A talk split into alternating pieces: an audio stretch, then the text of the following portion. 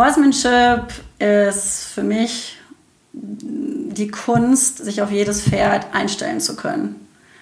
Das ist, denke ich, ganz wichtig, weil man schon mit unterschiedlichen Persönlichkeiten arbeitet. Auch die Pferde haben das. Mhm. Und das ist das schon ein guter Horseman oder Horsewoman ausmacht. Ja, ich sag mal, das Pferd auch da am richtigen Punkt abholen zu können, damit umgehen zu können ähm, wo wir eben halt gesagt haben, das selbstbewusste Pferd, das Pferd mit äh, wenig Selbstbewusstsein damit umgehen zu können, fair mhm. mit denen umgehen zu können, denen ähm, halt auch deren Zeit einräumen. Das ist halt auch wieder, ich glaube, dieses Zeitthema spielt eine Riesenrolle. Ja.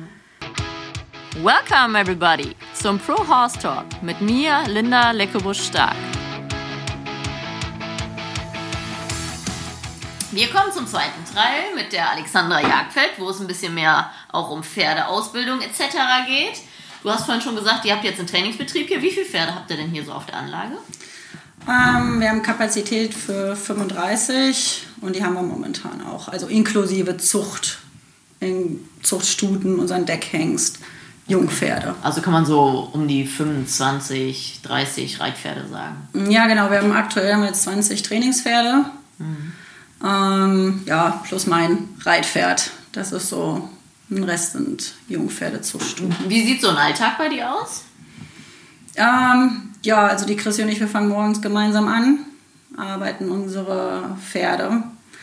Ähm, mittags essen wir alle Mann gemeinsam. Wie gesagt, wir sind schon, wir vergleichen uns ein bisschen mit den Wollnies. wir sagen willkommen bei den Jagdfels. Äh, ja, und dann ähm, teilweise habe ich auch Reitunterricht. Leute von außerhalb mit ihren Pferden, die kommen zum Reitunterricht. Ähm, oder halt die Besitzer, die ihre Pferde hier im Training haben, mhm. kommen teilweise rein zum Reiten. Genau, so das ist so das, was ich jetzt eigentlich jetzt so hier zu Hause mache. Ähm, normalerweise, wenn kein Corona ist, gebe ich sehr viel Kurse über den Winter hier bei mir auf der Anlage. Mhm. Tages- oder Wochenendkurse fällt ja halt dieses Jahr halt alles flach. Ne? Mhm. Dadurch ähm, ja, ist halt auch, ich sag mal auch mal schön, wir haben wahnsinnig viel Zeit für unsere Trainingspferde. Mhm. Wir machen auch jetzt sonntags frei. Ja, tatsächlich, ich auch. Ganz komisch, genau. ne? Ist eine schöne Sache halt auch mal, ne? ja. weil sonntags ja auch dann einfach mal das Telefon mal ruhiger ist, mhm. wie an einem Montag. Ich Zeit mit meinem Partner verbringen kann. Mhm weil er lebt ja in einem normalen Rhythmus. Ein normales Leben. ja. Ähm, ja. das ist so. Wie, genau. wie, sieht so eine Trainingswoche bei dir aus? Das, also so, du reizt ja wahrscheinlich nicht fünfmal die Woche, oder? Machst du Ausgleichstraining mit den Pferden? Oder? Also jetzt im Winter machen wir eigentlich jeden Dienstag, lassen wir die Pferde laufen, kombinieren müssen mit dem Freispringen, müssen so Cavaletti-Arbeit. Mhm weil es halt auch einfach wettertechnisch ja so ist, ne, dass sie sich halt einfach wir haben halt, die koppeln jetzt momentan zu, die gehen auf ja, die Paddocks, klar. aber den Pferden fehlt einfach mal dieses äh, Spielen. Ganz genau. Laufen, Bocken ne, und all solche Sachen. Das ist so mal unser Dienstag, mhm. weil denen tut das gut und ich will das auch nicht rausreiten und ich will auch nicht dagegen anreiten und ich will das halt auch nicht immer die tot longieren auf dem, auf dem Zirkel, sondern mhm. gehen sie wirklich halt da ganze Bahn. Wie gesagt, das verbinden wir dann immer ein bisschen mit solchen spielerischen Sachen ja, da machen wir doch sehr viel Stangenarbeit, lassen die vom Boden aus an der Longe an den Stangen treten. Mhm. So Sachen, weil das halt einfach wahnsinnig hilft dem Pferd. Auch einfach so Gymnastik, Kraft aufbauen und all Tragkraft aufbauen. Ähm, ja, dann halt auch das übliche Reiten, mhm. obwohl da ja auch die Themen ja vielseitig sind beim Allround-Pferd. Ne? Wir haben die Basis, das Gymnastizieren, Stangenarbeit, was ich auch viel nutze, einfach halt für Taktrhythmus, ähm, was jetzt nicht speziell direkt Trail gemünzt ist, ja. wo es aber am Ende ja dann auch meistens dann immer darauf hinläuft, dann auch halt mehr so in die Sache zu orientieren. Mhm. Jetzt im Winter viel Wechseltraining. Also dadurch ist es schon viel vielseitig. Mhm. Hab einige Leute, die sehr gerne Showmanship showen, wo ich dann halt auch einen Tag nutze, wo ich sage, machen wir wirklich Showmanship dadurch kommt eigentlich schon sehr viel Abwechslung rein. Wir arbeiten viel an der Doppellonge. Das ist eine Sache, die wir sehr viel machen. Also im Gebiss dann oder im Halfter? Äh, kommt immer ein bisschen auf, wie alt sie halt einfach sind. Ne? Und also wir machen das für die Jungen zum Anreiten, die es vom Boden Genau. aus fahren, nenne ich das Genau. immer. Man läuft ja so hinterher, Schritt, Trab, anhalten, rückwärts. Mehr kann ich nicht, bin ich ganz ehrlich. Ja. Ich habe mir jetzt so schöne Doppellampe hier vom äh, der Cordage Company gekauft. Die liegt super in der Hand. Ich wollte richtig viel machen, aber ich bin jetzt doch aufgestiegen, anstatt so viel vom Boden zu machen. Weil man kann ja auch wirklich gut so Seitengänge und so. Machst Ja. du sowas? Oder? Ein bisschen ja, aber es geht hauptsächlich halt, ähm, gerade bei den jungen Pferden, dass sie halt auch ein bisschen wissen, erstmal dem Zügel zu folgen und so ein paar äh, ne, Grundbegriffe denen halt einfach beizubringen, bevor ich mich halt raufsetze. Ich nutze es aber halt auch sehr viel, wenn ich ältere Pferde ins Training gebe, die vielleicht auch speziell mit einem Problem kommen. Wo ich halt auch einfach sage, ich fahre die erstmal, dann sehe ich, was können sie, was fehlt vielleicht auch einfach als wichtige, ich sag mal, Basis, welcher Grundstein ist vielleicht noch gar nicht gesetzt. Und wenn, ich sag mal, kriegst einen einer rein, der durchpackt, steigt, sage ich jetzt einfach nur als Beispiel, weiß ich aber auch dann, wie heftig ist die Reaktion des Pferdes. Kann ich mich schon mal so ein bisschen drauf einstellen und das überrascht dann einfach halt einen nicht in dem Moment. Ja, das stimmt. Die, äh, du hast vorhin gesagt, Stangenarbeit, Cavaletti-Arbeit an der Longe unterm Sattel. Finde ich auch wirklich super. Ich habe das jetzt für meine Meister, ich habe meinen Pferdewirtschaftsmeister gemacht. Mhm, Du musst hab das ein bisschen verfolgt, Ein Jahr ja. lang ein Pferd ausbilden.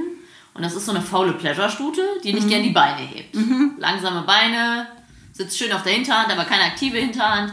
Ähm, und da habe ich gedacht, und da habe ich was gelernt, muss ich dazu sagen, dass wenn ich jetzt zu viel hohe Stange mache, dass ich die demotiviere. Weil die hat ja schon keinen Bock auf die Stangen. Da habe ich immer gedacht, wenn ich jetzt viele hohe Stange üben, dann hat die gar keine Lust mehr. Aber dann habe ich es trotzdem getan, weil irgendwie wurde es nicht besser. Und ich muss sagen, die hat wirklich auch technisch gelernt, ihre Gelenke und ihre Beine besser zu heben und zu winkeln. Ja, also- also das sind schon, ich habe einfach die Erfahrung gemacht, wenn du jetzt ein gutes Pleasure-Pferd hast, was ja auch auszeichnet, einfach, dass es sich sehr flach am Boden bewegt, dass die anfangs große Probleme damit haben. Ne, wirklich, ich sag, die Beine anzuwinkeln. Genau. Ähm, hinzukommen, zu taxieren vor der ersten Stange, ne, sich zu verändern im Galoppsprung. Die sind so ja, extrem statisch einfach. Na, dass die sich schon damit ähm, schwerer tun.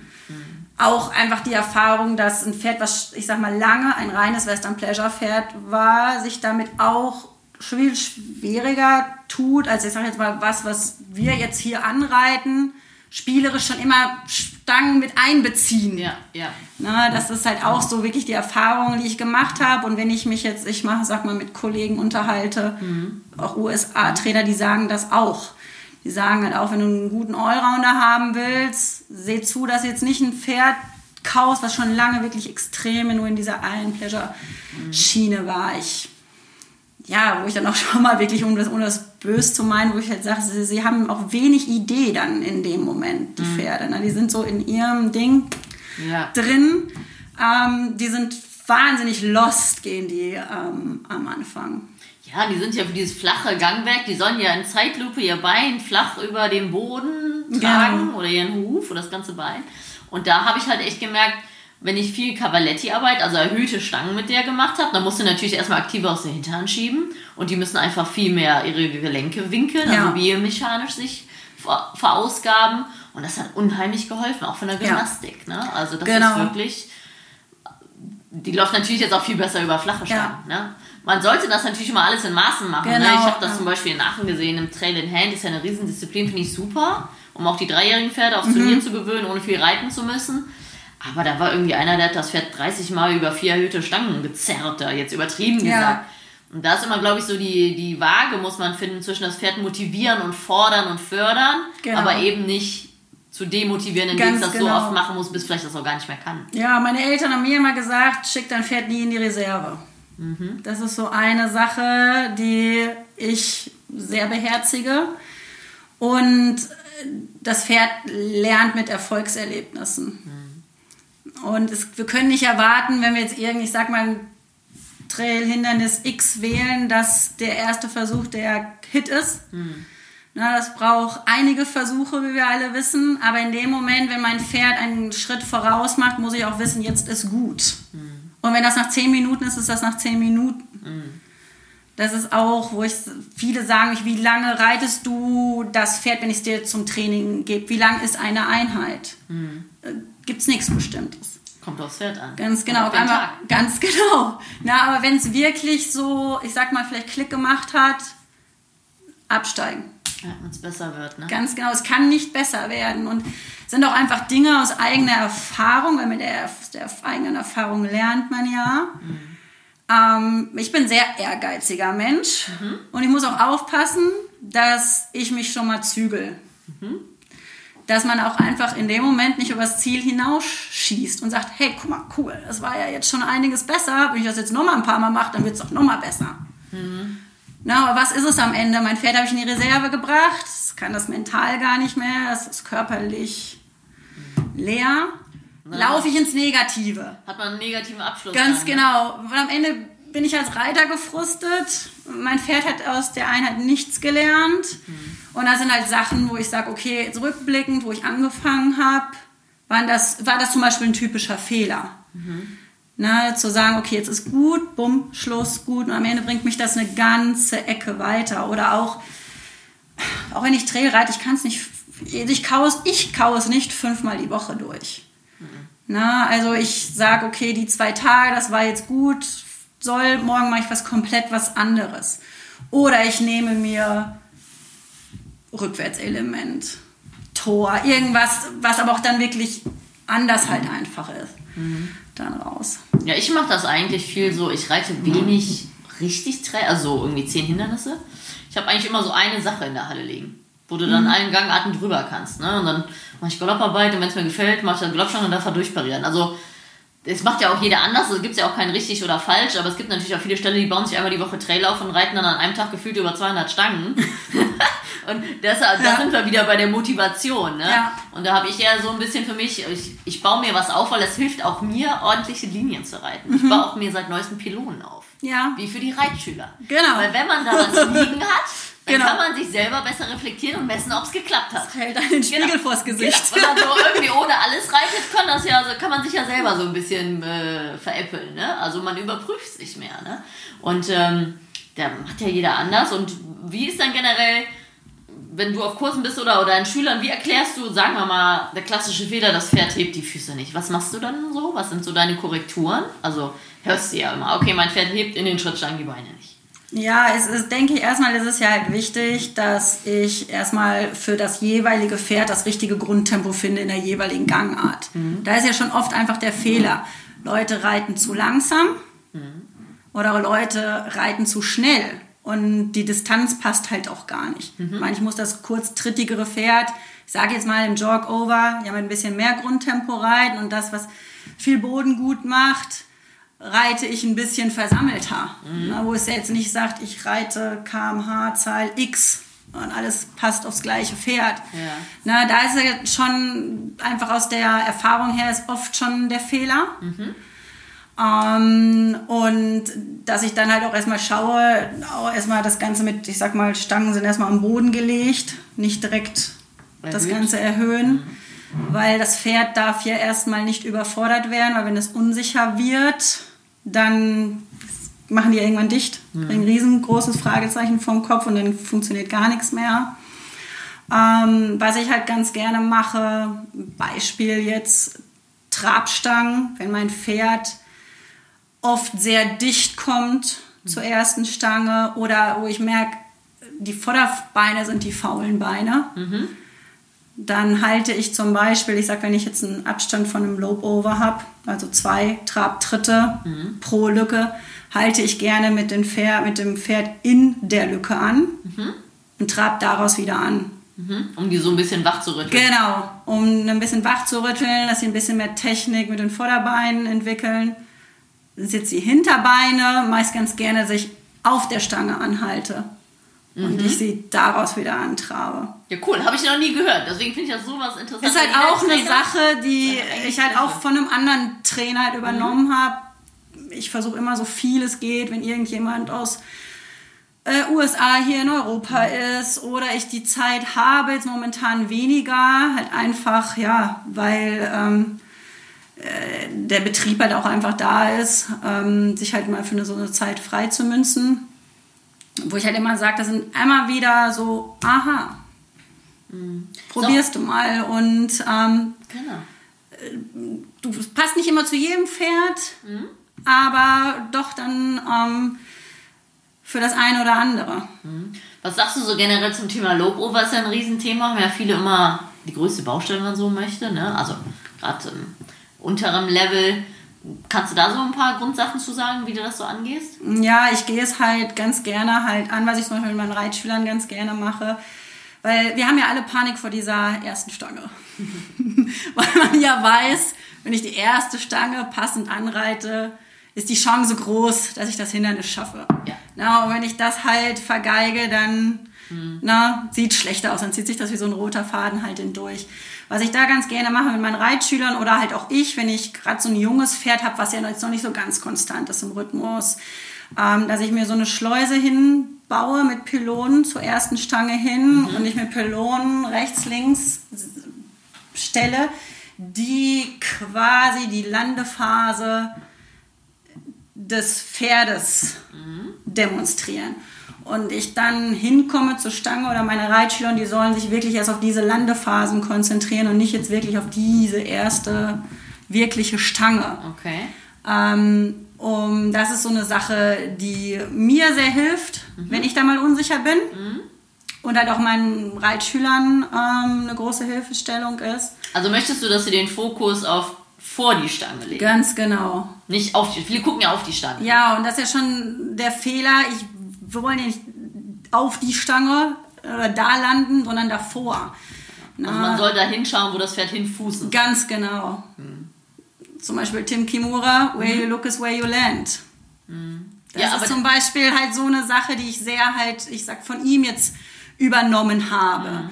Na, ähm, einfach eine riesengroße ähm, ja, Hilfestellung ist und gerade halt auch für die Non-Pros. Und ich aber auch immer selber merke, ähm, es klappt nicht, wo ich sage, so komm, Alex, jetzt hier mal Butter bei der Fische, konzentriere dich. Und wenn ich das dann wirklich nochmal ganz bewusst abspiele, ich diktiere mir die Sachen in meinem Kopf.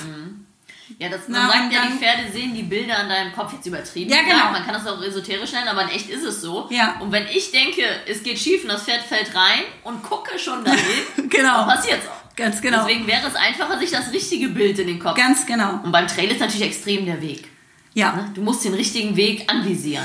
genau. Und wie viele gucken auf ihr Pferd Ja. und das Pferd macht irgendwas. Ne? Und das ist halt auch, hört sich jetzt vielleicht auch, ich bin sehr, wo ich sage, man muss ja als auch guter Showreiter sehr gut mental sein. Ja, unheimliche Konzentration. Genau, und ähm, ich versuche mir immer vor jedem Ritt mir im Gedanken meinen Ritt durchzuspielen, wie es sich im Optimalfall anfühlen soll.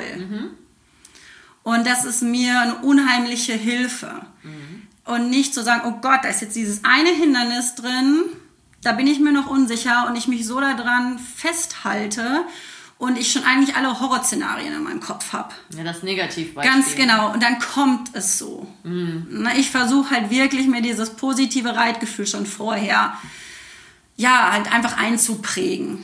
Aber das ist ja im Sport, mental, Coaching ganz, ganz präsent, dass man sich das Gute sagt, das Richtige sagt. Mhm. Genau. Ne? Und da haben wir Trainer natürlich im Vorstand, erstmal haben wir den richtigen Weg vor Augen, Ja, aber im Hinterkopf und auch im Unterbewusstsein haben wir schon Plan B und C. Genau. Was du natürlich von Amateuren nicht erwarten kannst. Wir Ja. können so schnell umswitchen, okay, das Feld fährt rein, das Feld fährt rein, also mach nur drei Sprünge anstatt Ja. vier und bleibt dann aber auch in. Ne? Das ist natürlich dann die Erfahrungsfrage. genau. Aber da, wir haben natürlich auch die Erfahrung bekommen, weil schon viel schief gegangen ist. Das ist so. Das ist ja auch positiv. ne? Ganz genau. Das vergessen ja die ganzen Amateure, die denken ja, das sind ja Profis, ja, aber überleg mal, wie, wie oft wir schon Lobover nicht geschafft haben. Äh, absolut. Und Ja. es ist heute noch so, wie oft komme ich auch mal aus dem Parcours Mhm. und ich sage, was bist du da geritten? Ja, aber wir reflektieren Genau. selber. Und ich weiß, hey, mein Pferd hat mir gerade den Hintern gerettet. Mhm. Na, das muss man auch einfach dann ehrlich zugestehen. Ja.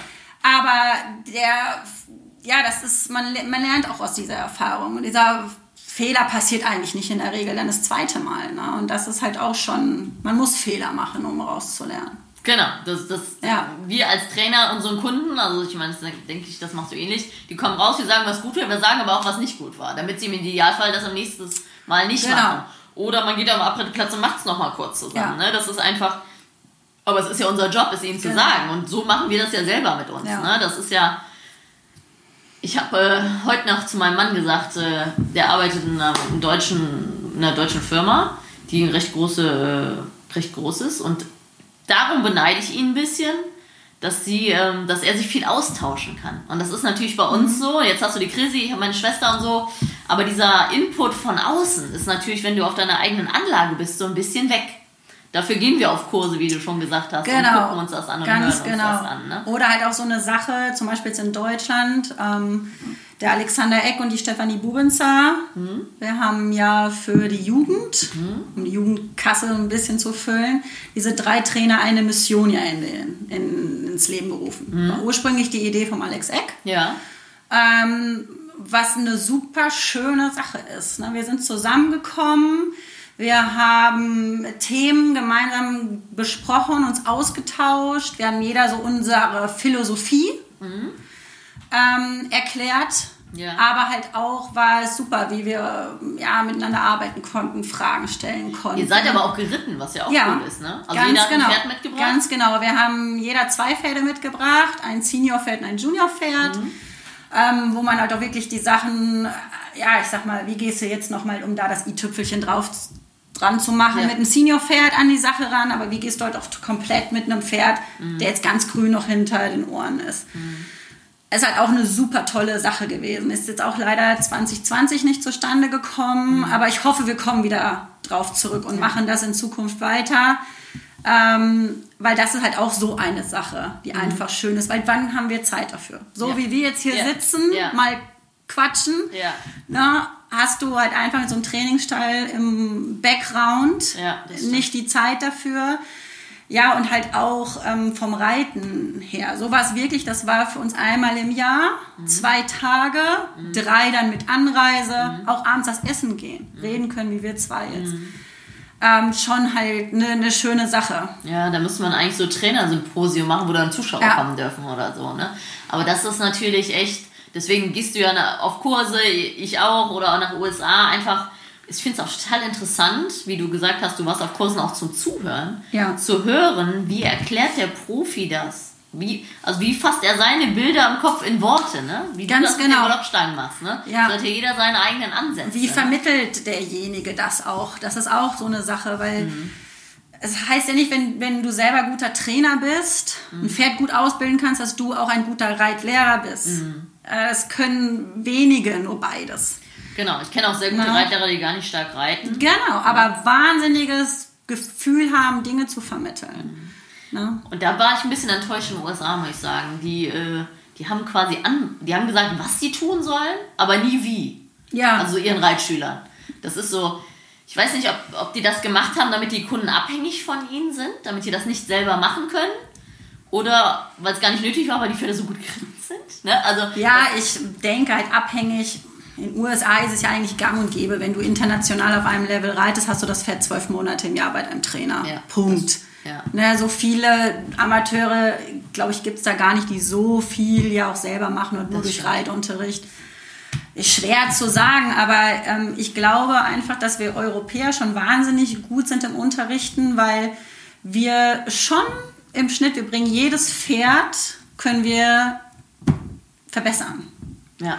Ne, das ist, ich glaube, auch der ganze Hintergrund ist bei uns auch schon durch die Klasse-Reiterei. Bei uns. Ähm, oder halt auch einfach die Rassenvielfalt. Wie viel äh, habe ich Leute im Unterricht, die besitzen gar kein Quarterhorse? Ne, was jetzt gar nicht abwerten ist, um Gottes Willen. Macht mir wahnsinnig viel Spaß. Ich ziehe den Hut vor den Leuten. ja. Na, das ist ähm, die Haflinger dann eine 75, 76 reiten, schon mal reiten sie darüber, wo ich denke, okay, äh, ne, das will man eben mal so easy nachmachen. Ne, also wirklich, aber das ist halt schon, denke ich, weil wir ein bisschen breiter hier gefächert sind in Europa. Wir haben nicht so viele Spezialisten, ne? Ja, und dadurch, du musst unheimliche Ideen haben. Ja. Du musst ähm, ja halt auch dann den Leuten das halt vermitteln. Mhm. Und ich halt auch weiß, ähm, ich hatte zum Beispiel den Patrick Healy, Mhm. das ist auch ein großer, gro- großer Pleasure-Name in den USA, den hatte ich für 14 Tage hier bei mir auf der Reitanlage. Mhm. ähm, haben wirklich hier meine Trainingspferde. Es war eine wahnsinnig coole Zeit. Wir haben morgens angefangen mit dem ersten, alles durch, bis wir abends fertig waren. Ähm, und er am Anfang auch. Wo er mich unterrichtet hat, sage ich mal, dann bin ich dann 20. Runde geritten, noch nichts, kein Feedback. Und ich war, okay, mm, ne? war erstmal eine komische Situation. Und er sagt, ich, er sagt, ich muss mich da erstmal reinfuchsen. Ja, wir ich bin wollen das- ja kritisiert werden im positiven Sinne. Einmal das und er sagt, du, ähm, ich bekomme so oft mit meinen Pferden zum Turnier und ich sehe meine Kunden erst auf dem Turnier. Die kommen nicht so wie bei uns wöchentlich rein, neben eine Reitstunde. Er sagt, ich, mir fehlt total die Routine. Okay, ja. Ne? Ja, das ist, das ist nämlich nochmal, den Prozess mussten wir beide durchlaufen. Wir sind mit Pferden groß geworden. Wir reiten unser Leben lang. Ja, Und jetzt fass das mal in Worte. ja, Wir sehen natürlich 30 Sachen, aber jetzt such dir deinen Schwerpunkt und pack dann eine Übung aus und erklärst dem Schüler, dass er es umsetzen kann. Ne? Genau. Und ähm, also ich bin auch reiterlich noch nicht am Ende, noch weit nicht. Ich Ja. gerade zum Winter finde ich immer cool, hat man so Kreativphasen, ne? Wenn Ja. im Winter mal in Ruhe reitet, so drei Monate ein Pferd am Stück durch. Ne? Ja. Da habe ich immer, oder ich habe mir dann die Mark Schäffer DVD angeguckt oder so und dann probiere ich so neue Sachen aus.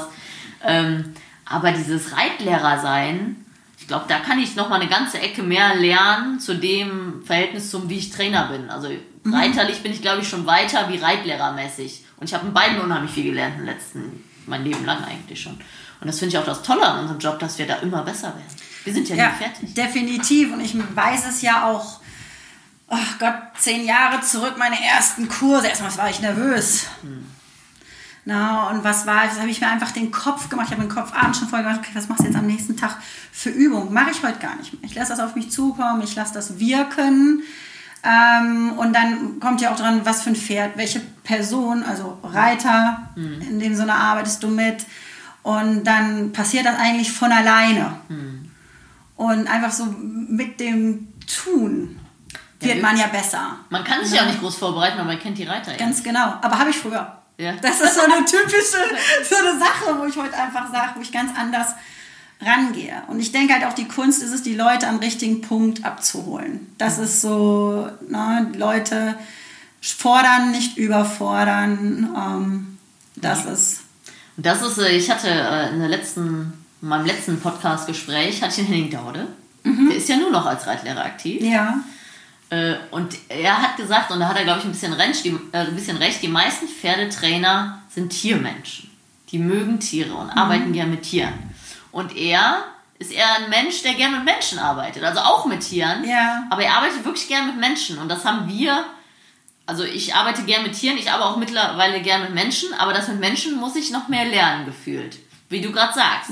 Ne? Was möchte der lernen? Wie viel kann ich ihn fordern? Ich bin eher so ein sehr straighter Reitlehrer. Ne? Ich lobe auch, aber ich sag auch, was nicht funktioniert. Ich bin jetzt keiner, der den ganzen Tag sagt, alles supi, supi, toll. Und da musst du ja das Klientel für haben. Es gibt Leute, die wollen den Genau. ganzen Tag gelobt werden. Und es gibt Leute, die wollen richtig vorankommen und konstruktive Kritik. Das bin ich Ja. halt auch so ein bisschen der Typ. Und da lernen wir natürlich auch menschlich unheimlich viel. ja. Mit den Menschen. Ja, also ich kann auch sagen, ich bin definitiv zu einem Job gekommen wegen dem Tier. Ja. Und nicht wegen dem Menschen. Genau. Ja, das, äh, das, das, das ist so. Aber mir macht es unheimlich viel Spaß und ich denke, man muss alles in der Waage halten.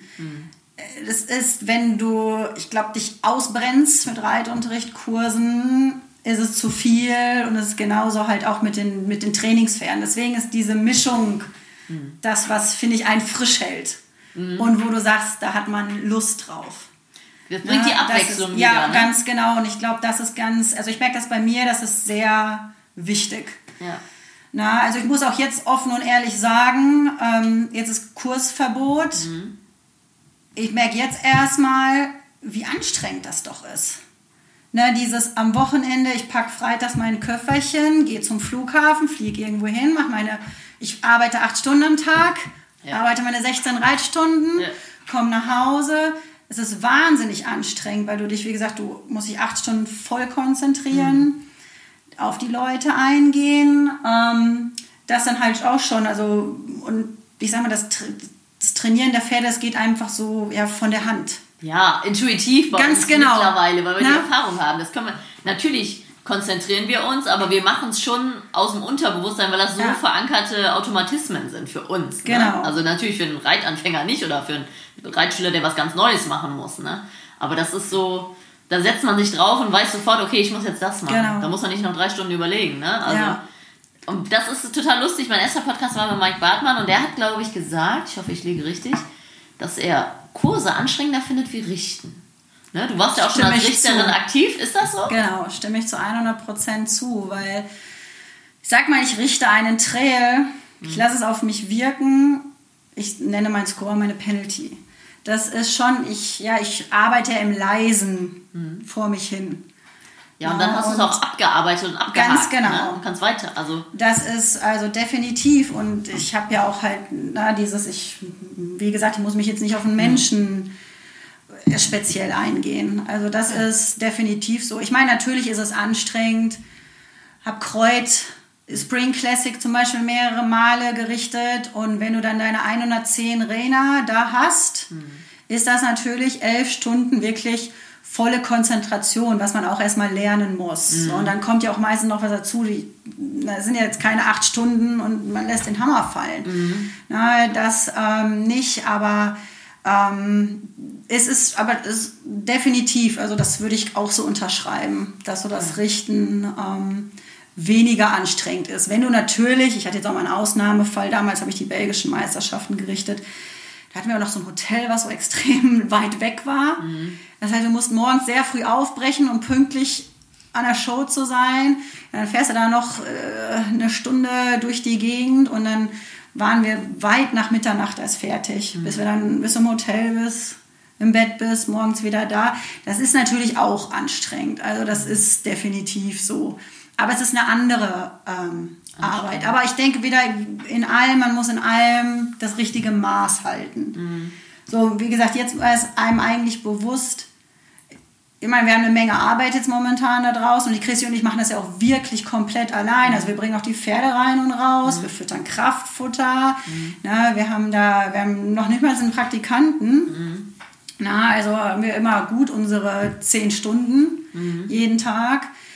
Ähm, aber es ist trotzdem eine andere äh, Arbeit, wenn man jetzt die Kurse so extrem macht. Obwohl ich jetzt auch wieder sage, jetzt kann es auch wieder Zeit. ja, jetzt freut man sich schon, dass es Genau, ne? aber das ist halt wirklich halt wieder wichtig, halt alles so in der Waage ähm, zu halten. Ne? Das darf man auch nicht vergessen, das sage ich auch vielen Schülern, auch auf Turnieren und so, die Richter sind auch nur Menschen. Ne? Ja. Also der Richter hat das nicht gesehen. Er sagt, ja, also auch, natürlich, wenn er zehnmal Sachen nicht sieht, aber zum Beispiel, wenn er in der Pleasure ist und hinter ihm galoppiert einer falsch an oder in der anderen Ecke und er guckt Definitiv. die andere. Es ist ein Mensch, ne? Definitiv also, hatten wir halt auch vergessen. viel die Erfahrung, da mal selbst äh, zu stehen, viel gebracht, wenn ich einem Zuschauer sage, ich sage gerade in der Western Pleasure, Hm. kann ich nicht verstehen.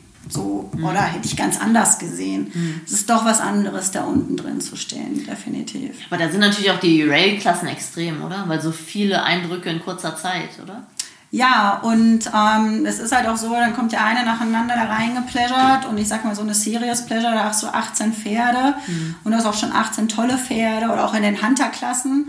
Das war auch zum Beispiel, fand ich eine Sache anfangs schwieriger. Sie sehen ja erstmal alle Anführungsstrichen gleich aus. Laufen auf drei Umschlägen, haben alle blaue und schwarze Genau, Jackets wenn sie da reingetrottet kommen, Ja. ne, das ist so halt, ähm, aber es ist halt auch wieder ne, die Erfahrung, die du machst. Ähm, du lernst damit, du entwickelst dein eigenes System Mhm. ähm, und solche Dinge und dann, ähm, ja, stresst es dich äh, nicht mehr. Ne? Das ist wieder die Erfahrung dann. Genau. Obwohl da ja schon wirklich, wirklich viel, generell bei unserem Sport, der erste Eindruck, oder? Wenn da jemand reintrottet und du sagst, boah, dann ist der schon auf dem vorderen Drittel auf deiner Liste. Und wenn da jemand reintrottet und du denkst schon, oh Gott, dann muss der dich ja flashen im Galopp. Also, Ja. was na, ja normal ist. Ihr habt ja Sekunden nur pro Reiter, pro Ja, Ganger, es pro ist so. Hand. Ne? Ne? Das, das, das ist definitiv so.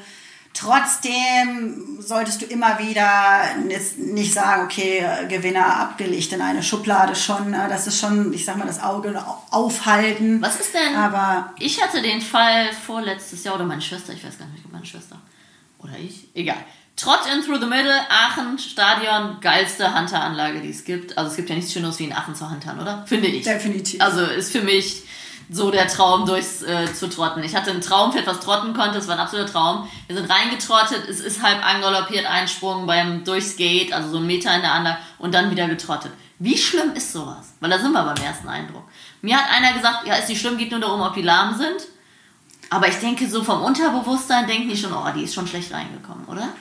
Ah, ja, ich sag mal drauf ein, du hast ja trotzdem, siehst du ja, na, du sollst ja mal, ich sag mal, nach positiven Merkmalen. Und das Pferd ist der Sieger, der die meisten positiven Merkmale hat. Der kann auch eine negative haben. Ja, genau. Ne, das ist ja auch, was oft vergessen wird. Es wird immer nach diesem Perfekten gestrebt, aber es gibt es ja auch nicht. Das stimmt. Finde ich, kann auch sehr gefährlich werden. Weil wann sind wir beim Plus eineinhalb? Ja, oder sind wir diese Fehlergucker, nenne ich Na, so genau, das ist halt, aber wenn ich eigentlich denke, boah, cooles Pferd, okay, na, das ist dann, ähm, wenn ich aber generell sage, hat, gefällt mir nicht, spricht mich nicht an, Mhm. Ja. das ist so eine andere Sache, Ja. na, aber das ist, ich würde dann schon noch mal an der Rail wirklich halt schauen, ne, Ja. war das jetzt halt nur wirklich dieser kleine Moment oder ist es generell, gerade hier bei den Hunterpferden finde ich viele Pferde, die sich so plötzlich so im Widerrist festmachen, sich da mal so ein bisschen halt dann raus entziehen, ist generell ist eine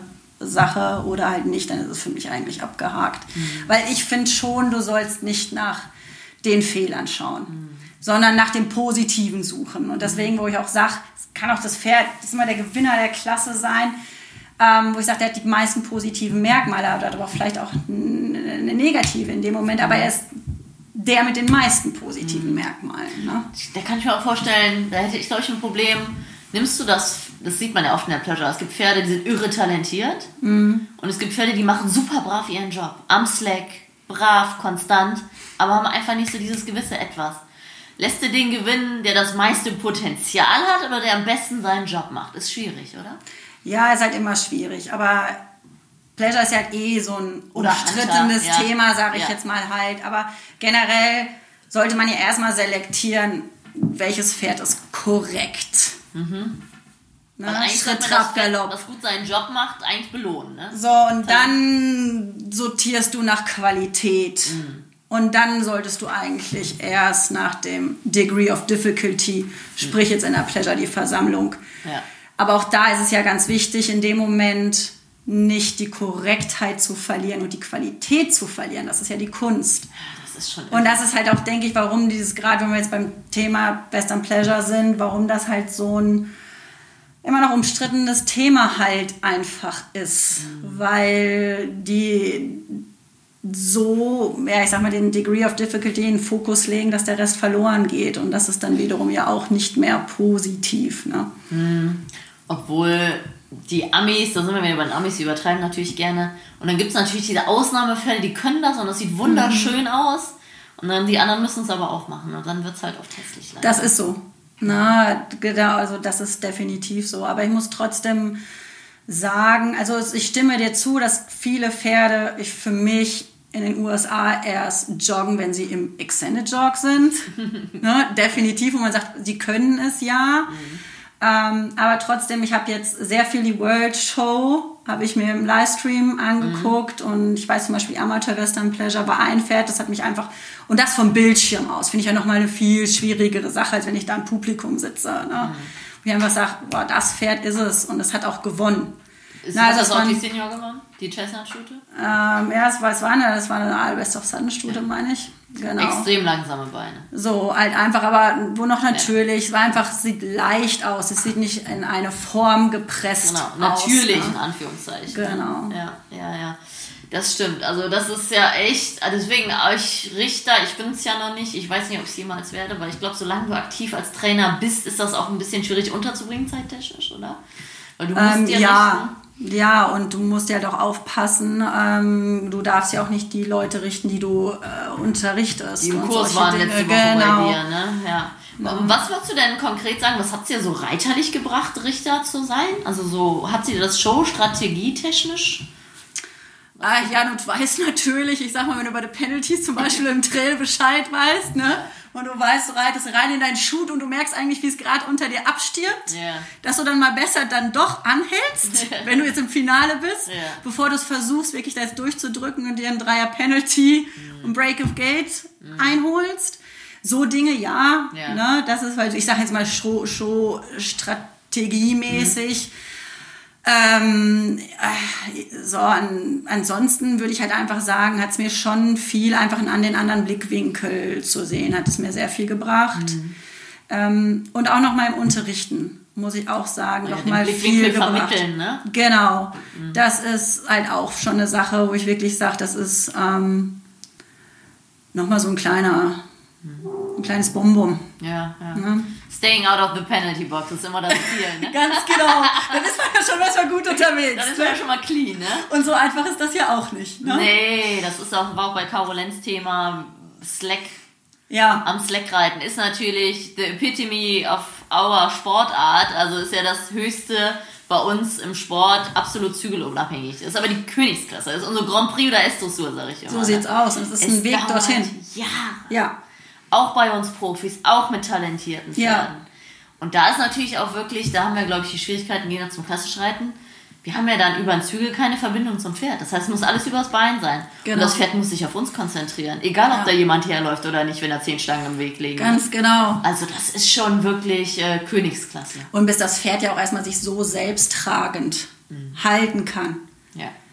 Ähm, das ist ja auch zum Beispiel ein Punkt, wieso ich die Western Pleasure sehr mag weil es wird oft belächelt, ach komm, das ist Schritt, Trab, Galopp. Aber da steckt so viel Arbeit halt hinter und das finde ich ist der Reiz der Klasse. Mhm. Einmal. Ja. Und dann ist es halt, wenn du wirklich ein talentiertes Pferd reitest, was wirklich Bewegungspotenzial einfach mitbringt, mhm. ist es wahnsinnig toll. Für mich macht Reiten ja einfach diese, die Bewegung des Pferdes fühlen. Und dann zu fühlen, einfach wie viel Kraft doch dahinter auch ist. Ähm, das ist, was mir zum Beispiel an der Klasse extrem viel Spaß macht. Muss ich aber auch sagen, mit einem Pferd, was da kein Talent hat und ich, das ist wirklich, ich sag mal, da, ja, das immer wieder eine, ein, eine Arbeit ist, macht es wiederum auch wiederum nicht so viel Spaß. Aber das mhm. ist ja halt auch wieder das, wo ich dann sagen muss, okay, jetzt muss ich sagen, bis hierhin, da ist das Level dieses Pferdes erreicht und weiterhin sollte ich nicht gehen, weil ich werde dem Pferd gegenüber nicht gerecht und dieses Bild kann nicht positiv mhm. werden. Das ist so, ne? Was ist denn deine Traumvorstellung? Sagen wir mal, du hast einen Kunden, der sagt, Alexandra, egal wie lange dauert, du hast ein talentiertes Pferd, wie lange brauchst du, um Plodderpferd zu trainieren? Also erklär das gerne mal bitte den Leuten, wie lange, du redest ja von Kraft und Versammeln und ja. Slack. Jetzt willst du das mal in Worte fassen, wie lange wahrscheinlich also, sowas dauert? Ich sage es jetzt einfach mal, wie, wie, wie wir das jetzt hier handhaben, wenn wir unsere, wir haben ja jetzt dieses den Zeitraum des Jungpferdeanreitens. Die, die jetzt drei werden. Genau, genau. Na, die gehen jetzt bei uns alle hier nett Schritt, Trab, Galopp. Genau, wir haben Januar, muss man dazu sagen, Ganz Januar, genau. Februar. Ja, die lassen sich lenken, aber die dürfen ihren Kopf tragen, wo sie es für richtig halten, die, na, die sich erstmal selber balancieren können, ihre eigene Balance erstmal finden. So, und dann nehmen wir das dreijährige Jahr spielerisch zum Reiten. Na, das ja. war also, ich habe vor Jahren mal einen Anruf gekriegt, da war dreijährig für Turity Pleasure gab es ja noch. Mhm. Zu sagen, hat mir jemand angerufen und gesagt, Alexandra, ich würde dir gerne mein Pferd bringen, wenn du es dann in der Futurity Pleasure shows. Und dann habe ich gesagt, nö, das Versprechen gebe ich nicht. Mhm. Na, weil das ist so eine Sache, ähm, weil es so ein langer Weg ist. Es gibt die Ausnahmen, die es können, wo du dann sagst, okay, das Pferd schafft es einfach, es bietet einem so viel an, wo man aber auch aufpassen muss, man darf nicht gierig werden bei diesen Pferden. Mhm. Da haben wir wieder dieses, ich darf nicht über das Maß drüber hinaus, mhm. weil es ist ja auch eine mentale Sache mhm. für ein Pferd. Und ähm, ja, ich sag mal, dann vierjährig fängst du halt an, konkreter an der Körperposition zu arbeiten, wo du merkst, okay, sie schaffen immer wieder, sie bieten dir von alleine mehr an und das, was sie einem anbieten, das soll man nehmen mhm. oder kann man nehmen. Man kann sich auch noch mal kurz fordern, aber man auch da wieder halt, ne, das Pferd am Ende, wie gesagt, ich sage immer, das ist schon so meine Philosophie, das Pferd lernt mit den Erfolgserlebnissen. Mhm. So, und tue ich es jeden Tag über ein wirklich an das Limit schicken hat es keine Freude an der Arbeit. Nee, das stimmt. Und dann habe ich keine Nachhaltigkeit da drin. Mhm. Deswegen ist das halt eine Sache, die mir sehr wichtig ist. So, und wo ich halt so sage, so vierjährig, wo ich sage, da laufen die schon eine nette, können die eine nette Pleasure laufen, ja. aber da rede ich jetzt nicht davon, sit back and smile. Genau. Ne, das ist halt schon, wo ich sage, ich als Profi kann das vielleicht ganz gut verkaufen, dass das so aussieht. Kaschieren. Genau. Als ob es leicht wäre. So, aber ich kann mir den immer mal wieder gut zwischen die Beine packen. Mhm. Ich kann ganz gut den mal noch um die Ecke setzen. Mhm. Wo es, denke ich, ist für viele Non-Pros dann schon äh, schwierig ist halt in dem Moment. Mhm. Na, wo dann, wo ich sage, wo stimmt, wo fünfjährig dann der größere Schritt wieder kommt. Mhm. Aber auch da, man kann es wirklich nicht sagen, zwei Jahre, drei Jahre. Du kannst es gar nicht so wirklich bewusst sagen, weil das Pferd bestimmt, mhm. wie schnell es geht. Das ist so. Gutes Beispiel ist zum Beispiel auch der Royo Solo Cup, mhm. wo ich jetzt so super erfolgreich bin in der Senior Pleasure mit. Ähm, damals unser Kunde, der Jens Erich Utzen, hat den als Jährling auf der World Show ersteigert.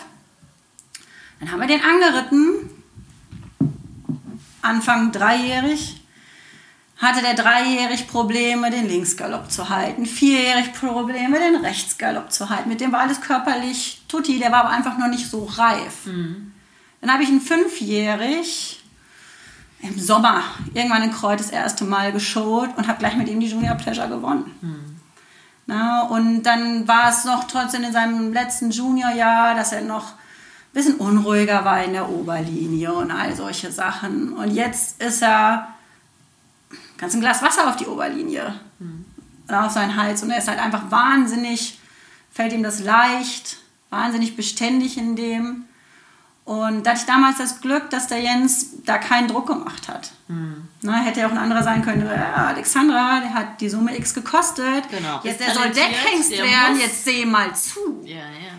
Na, Aber es hätte nichts gebracht. Es hätte gar nichts gebracht. Und ich, der wäre heute nicht mehr da, wahrscheinlich halt auch, weil er war körperlich nicht so weit. Das ja, war er. Also eher ein Spätentwickler. Ganz genau. Was natürlich viele Quarter-Leute sind sehr verwöhnt. Gerade die Rainer sind sehr Frühentwickler. Ja. Also da merke ich auch einen großen Unterschied zwischen Rainern und Allrounder. Ja. Gerade umso größer und schlachsiger die Allrounder, umso länger dauert das, bis sie stabil sind. Und so ein kleiner Rainer, der läuft mit drei, also so von der Balance gefühlt, noch nicht von der Kraft, aber schon wie mit fünf. Ja. Und da haben die Allrounder es manchmal ein bisschen schwieriger mit ihren langen Linien. Ne? Ja, das, oder auch halt die Hunterpferde. Ja, das ist natürlich ganz extrem. Ich weiß, alleine mein Technology, der hat, ich würde mal sechsjährig angefangen, wirklich so von alleine einfach mal sich besser selbsttragender zu galoppieren. Der hatte zum Beispiel ein Riesenproblem mit dem Angaloppieren. Mhm. Gar nicht mit falsch angaloppieren, aber wie er angaloppierte. Mhm. Ne, und solche Sachen. Und die Dinge kannst du nicht ähm, erzwingen. Genau. Ne, und das, das möchte ich allen bewusst machen. Obwohl es ein talentiertes Pferd war, obwohl du ein talentierter Reiter bist, obwohl alles richtig gelaufen ist, dauert es. Genau. genau. Und das ist halt auch so. Und ähm, das ist halt auch ein Punkt, wo ich jetzt sage, mit meinen 35, hm. da lasse ich mich nicht nur unter äh, Zeitdruck setzen. Genau. Wo man, ähm, ich sage wirklich, wo ich halt damit angefangen habe und wo wir vorhin ja waren, ich habe da ja wirklich sehr früh mit angefangen. Ja. Ähm, ich wollte immer gefallen. Ich wollte jedem das Recht machen. Und ähm, dann habe ich mich erwischt, wie ich über das Ziel hinausgeschossen bin. Mhm. Und ich wahnsinnig wütend auf mich selbst dann war. Mhm. Und man lernt halt daraus dann auch einfach zu sagen, ich muss das, ich sage, ich bekomme ein neues Trainingspferd. Die Leute haben natürlich ihre Wunschvorstellung, sage ich jetzt mal, wo ich sage, ich muss mir erstmal ein Bild machen. Ja. Ich muss das auf mich wirken lassen für eine Zeit, das sind auch keine zwei Tage. Mhm. Und dann bespricht man sich nochmal.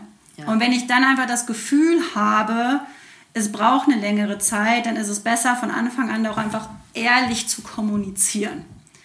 Weil wenn ich das nicht tue, bin ich sowieso der Verlierer. Ja, das, das ist, was man hat auch, weil, weil ich weiß ja eigentlich schon, ich kann dieses Soll nicht erfüllen. Mhm.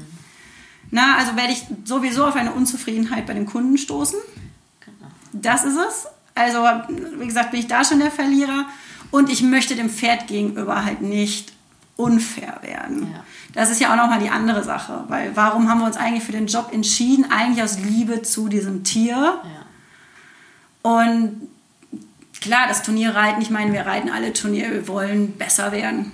Wir wollen, na, das ist halt auch so. Eine Entwicklung. Ganz genau. Haben mit na, Pferd, ne? Also genau, aber ähm, es darf nicht die Schleife wichtiger werden wie das Tier. Das ist halt ein ganz, ganz wichtige Sache. Ne? Und es gibt schon mal Pferde, wo du erst denkst, okay, der braucht und plötzlich ist das, äh, macht er dann doch steil die Kurve berghoch, mhm.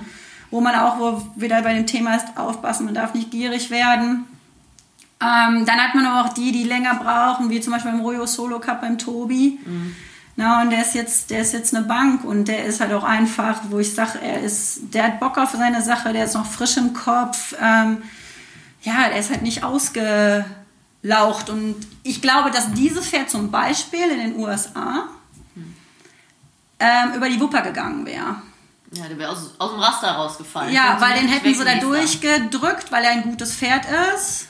Und wer weiß, ob er es gehalten hätte. Körperlich wahrscheinlich nicht, weil er nicht ready ist. Und mental wahrscheinlich halt auch nicht. Genau.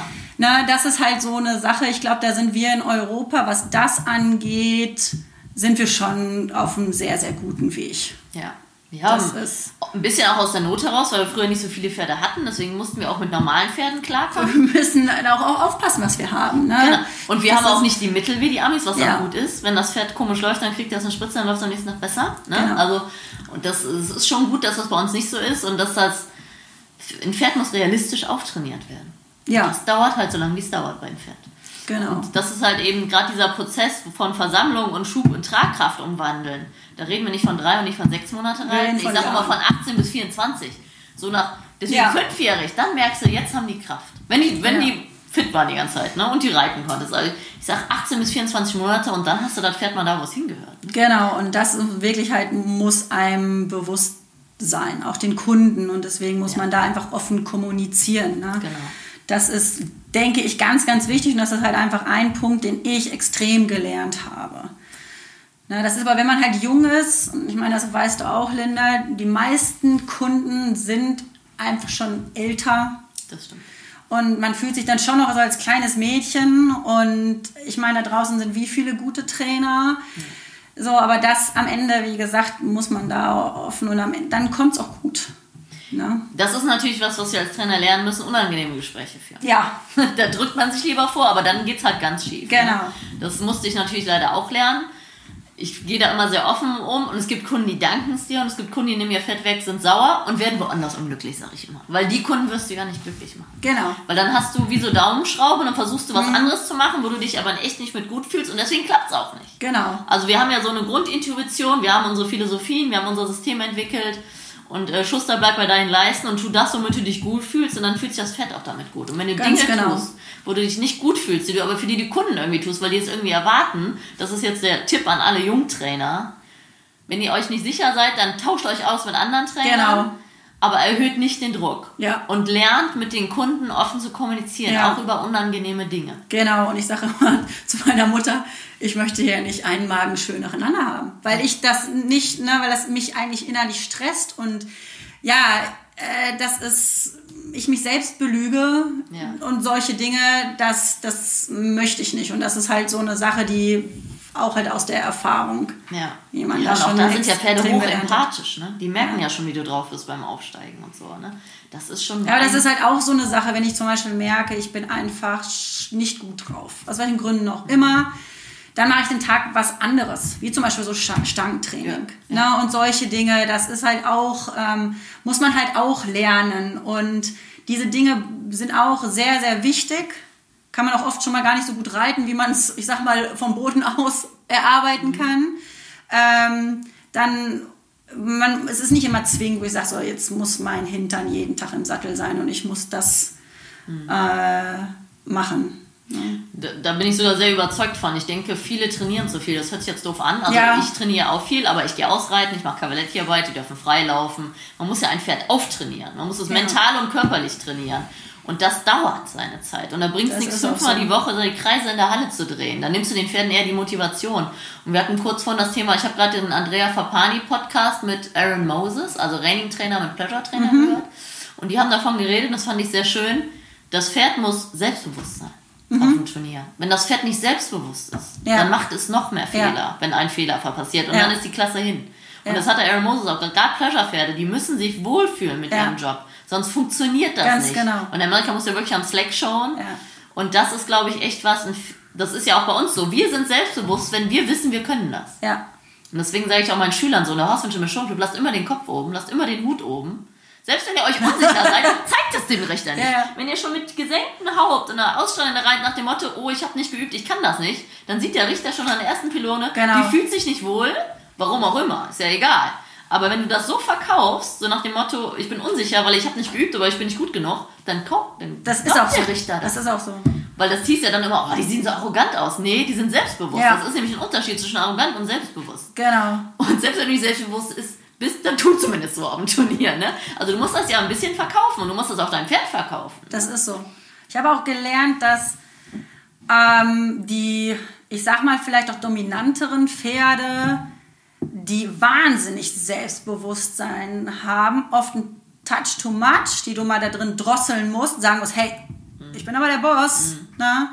dass das aber am Ende wahnsinnig gute Showpferde werden. Und dass die, die sehr wenig Selbstbewusstsein haben, es viel, viel schwieriger ist, dieses Pferd zu einem selbstbewussten Showpferd zu machen. Ja, wo sehr viel, ähm, ja, ich sag mal, die wahnsinnig vielen Eindrücken aussetzen muss. Die sind ne? sehr schnell abgelenkt. Ganz genau und viele Dinge, denen Angst macht und wo du gerade da extremst kreativ sein musst. Das stimmt. Ne, dass denen das so zu vermitteln und wahnsinnig oft eine Wiederholung.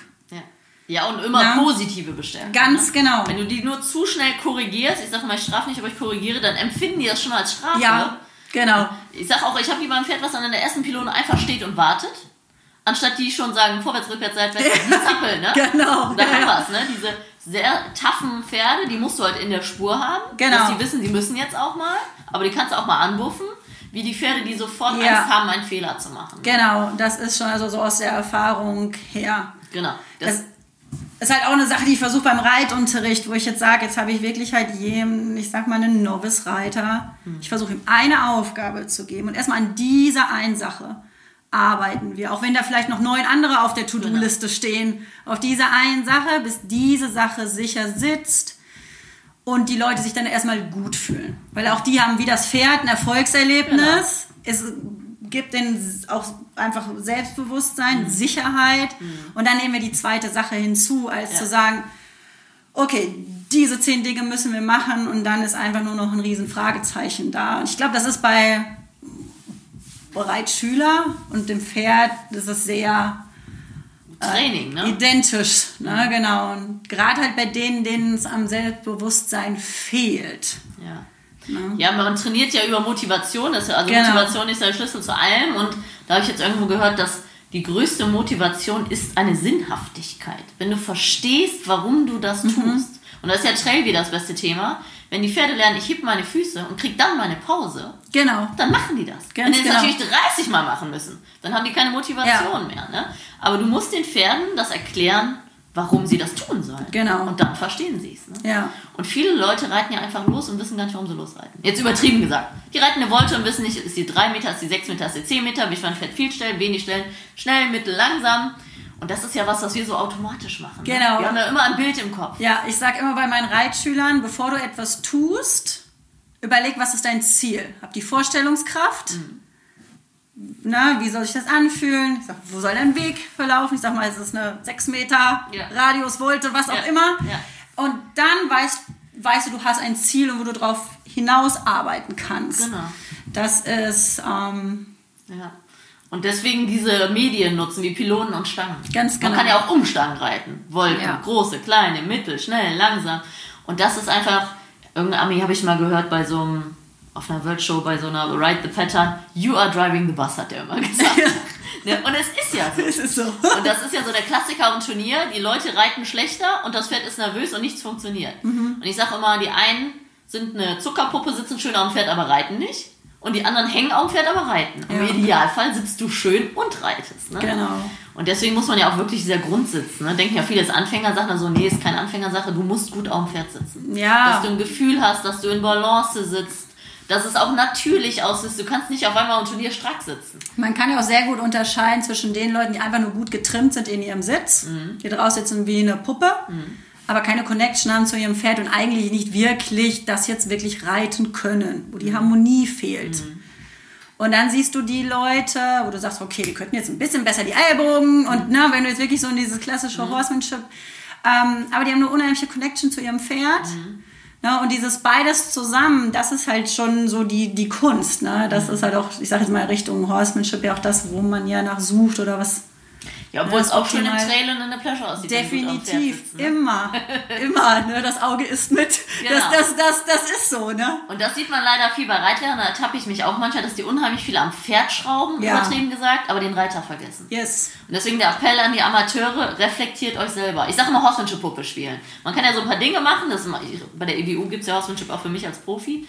Und dann setze ich mich echt mal strack hin und reite mal fünf Minuten so, ne? Oder gefühlt, man fotografiert sich selber oder man nimmt, Ja. gibt der Freundin das Handy und sagt, halt mal kurz drauf.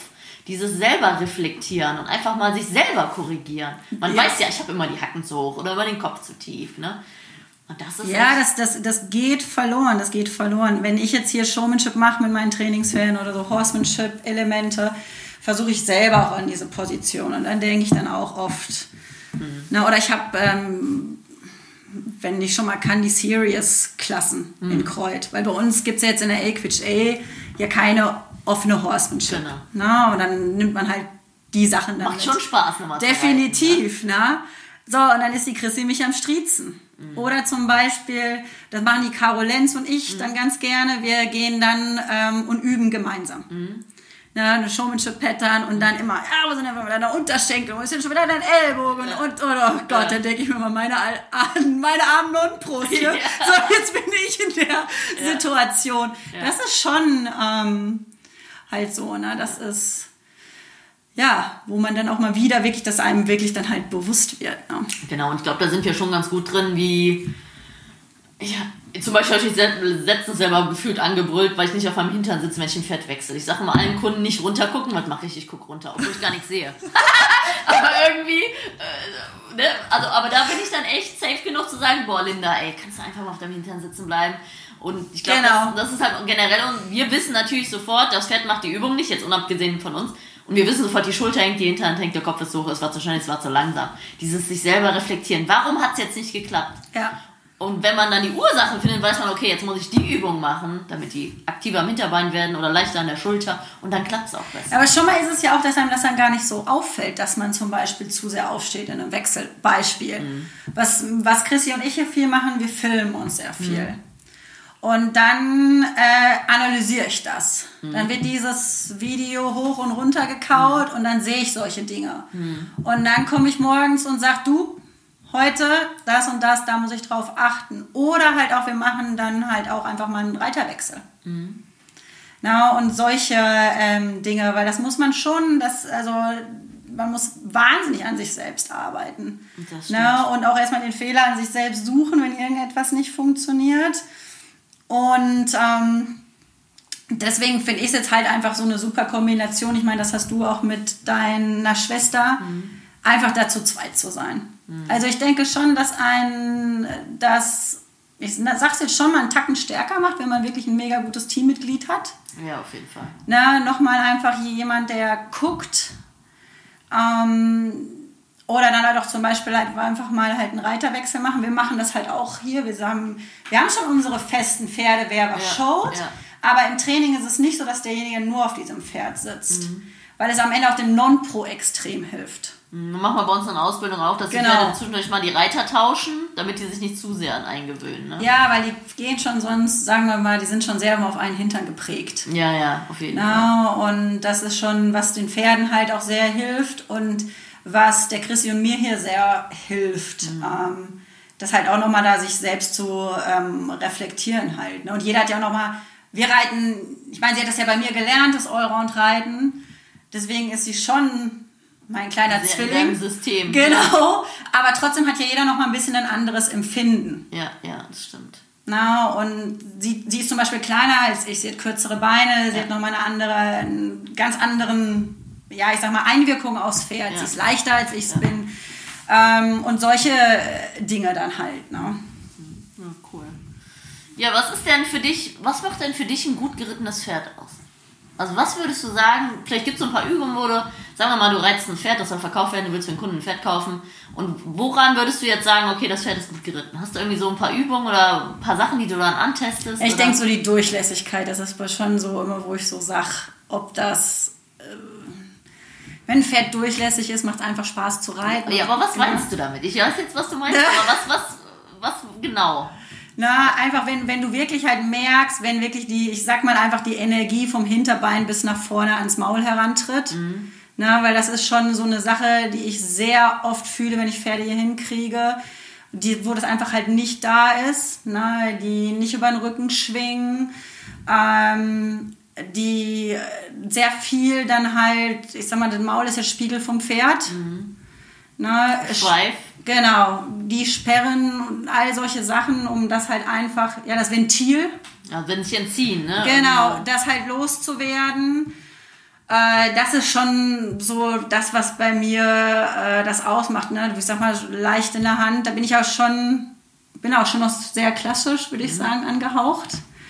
Ähm, das ist halt auch so, und sie, und sie sollen halt, ich sag mal, leicht zu bedienen sein.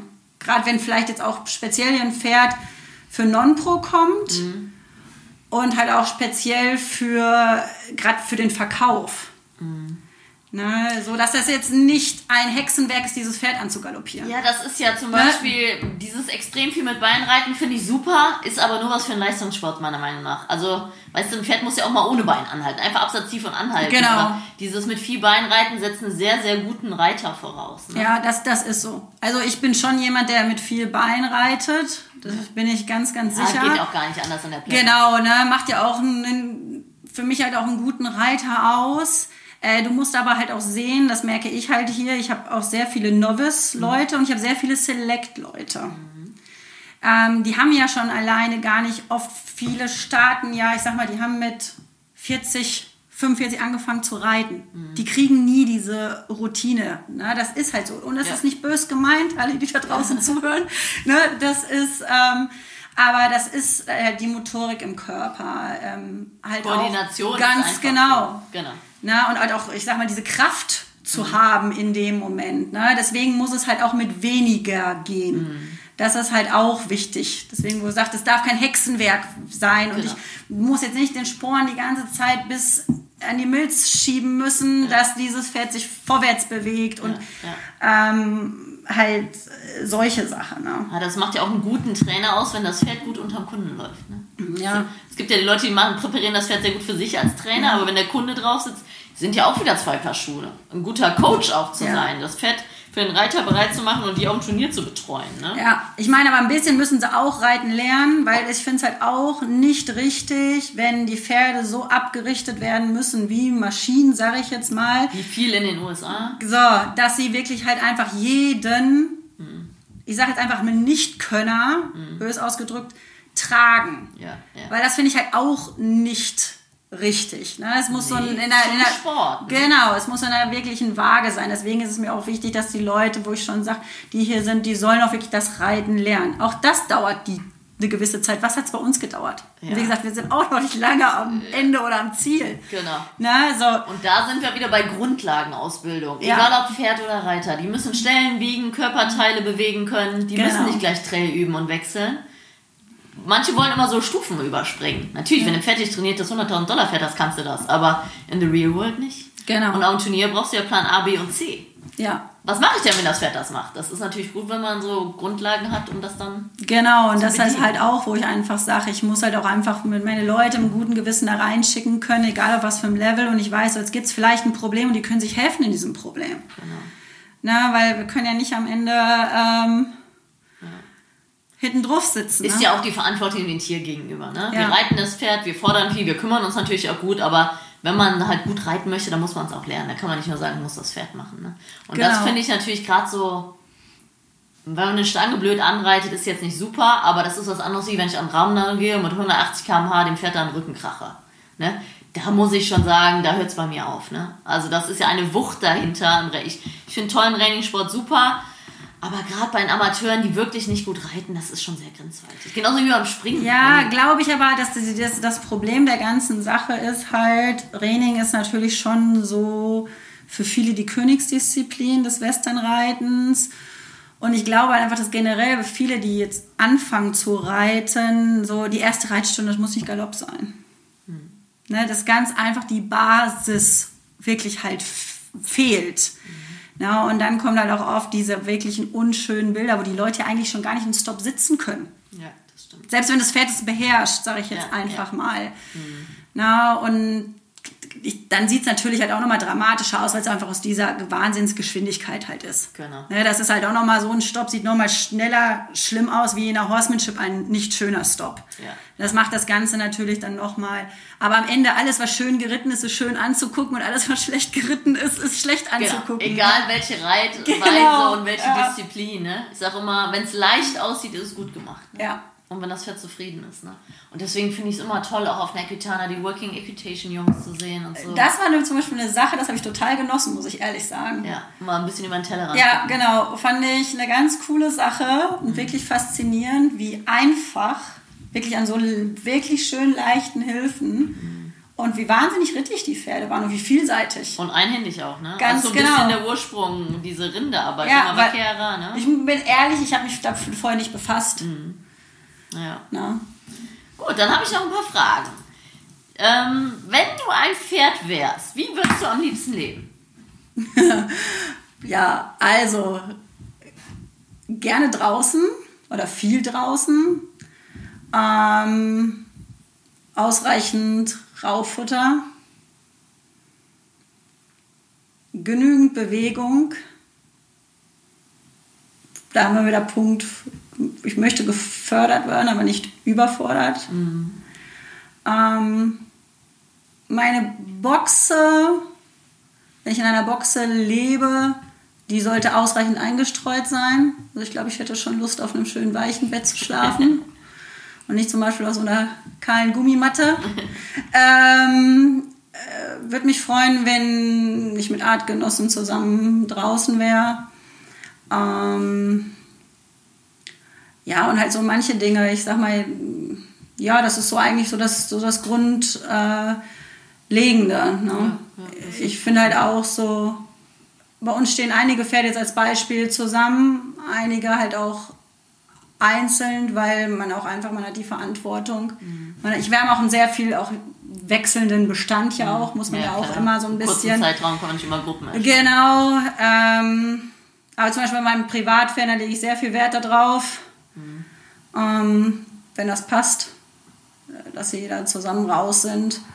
Ähm, hatte aber auch jetzt keine Lust, in der prallen Sonne draußen zu stehen. Das sind halt so Sachen. Ich wäre gerne, gerne draußen, Viele aber nicht, Optionen. genau, aber nicht unter jedem Umstand. Ne? Das ist halt so äh, die Sache. Ne? Nicht wie die Pferde in Spanien bei 40 Grad in der, in der Sonne angeflockt. ne? Ja, ga- ja, weil das ist immer so, ne? Ich sag mal, ihr zum Beispiel, ihr habt manchmal, ihr habt mega Wiesen mit Bäumen, wo die sich, Genau, wo die sich stellen Schatten die sich suchen können. Schatten. Äh, wir be- haben einen Baum auf unserer ganzen Anlage. Ja, lustig. Ne, ich sag, wir sind ja, Ja. in Texas, Ja. deswegen ist es halt auch, wo ich sag, okay, ich bin gerne draußen, aber ich hätte jetzt hier keinen Bock, äh, bei 30 Grad draußen zu braten. Ja, ich habe im solche. Sommer meine Sportpferde nachts draußen. Ne? Das ist ganz praktisch. Das geht halt bei uns Ja. super. Wir haben ja den Platz. Ne? Ja, und ihr seid natürlich auch sehr abgelegen. Ich meine, Ja. das sind wir hier auch, aber trotzdem habe ich immer noch Angst, das zu tun. Na, wir haben hier an der Straße dann schon doch viele ähm, Radfahrer, Spaziergänger, die hierher gehen. Ja, klar. Ähm, ach, noch eine Reitschülerin von mir hatte das Pferd so schwer verletzt. Und das sind so Sachen, da habe ich immer noch Hemmungen. Wir stehen früh auf. Ja, ja, ja, klar. Wir schleppen die spätestens um 5 Uhr raus im Sommer und dann gehen sie halt im Mittag rein. Und eigentlich zeigen die, wenn die an der Pforte stehen und Ja, schon ja. mit der Fahne wedeln, dann kommen sie halt raus, weil wir halt einfach, wie gesagt, wir haben keinen Baum, die haben da keine Möglichkeit. Ja, ja, Deswegen muss ich immer sehen, ich bin, wenn ich Pferd wäre, ich wäre gerne draußen, aber jetzt nicht bei 40 Grad, ne, so, das ist, muss man immer so ein bisschen sehen, ne. Ja, sehr schön. Dann, äh, was wollte die kleine Alex als Kind immer werden? Stewardess. Ja, das wollte ich auch. Weil wir so viel geflogen sind. Da Ja, und ich wahnsinnig gerne, das muss ich ja sagen, ist die Leidenschaft neben dem Reiten. Ich schaue mir wahnsinnig gerne die Welt an. Reisen. Ja, das ist absolut das. Ich fliege ungern, schaue ich mir oder fliege zweimal zu irgendeinem Ort.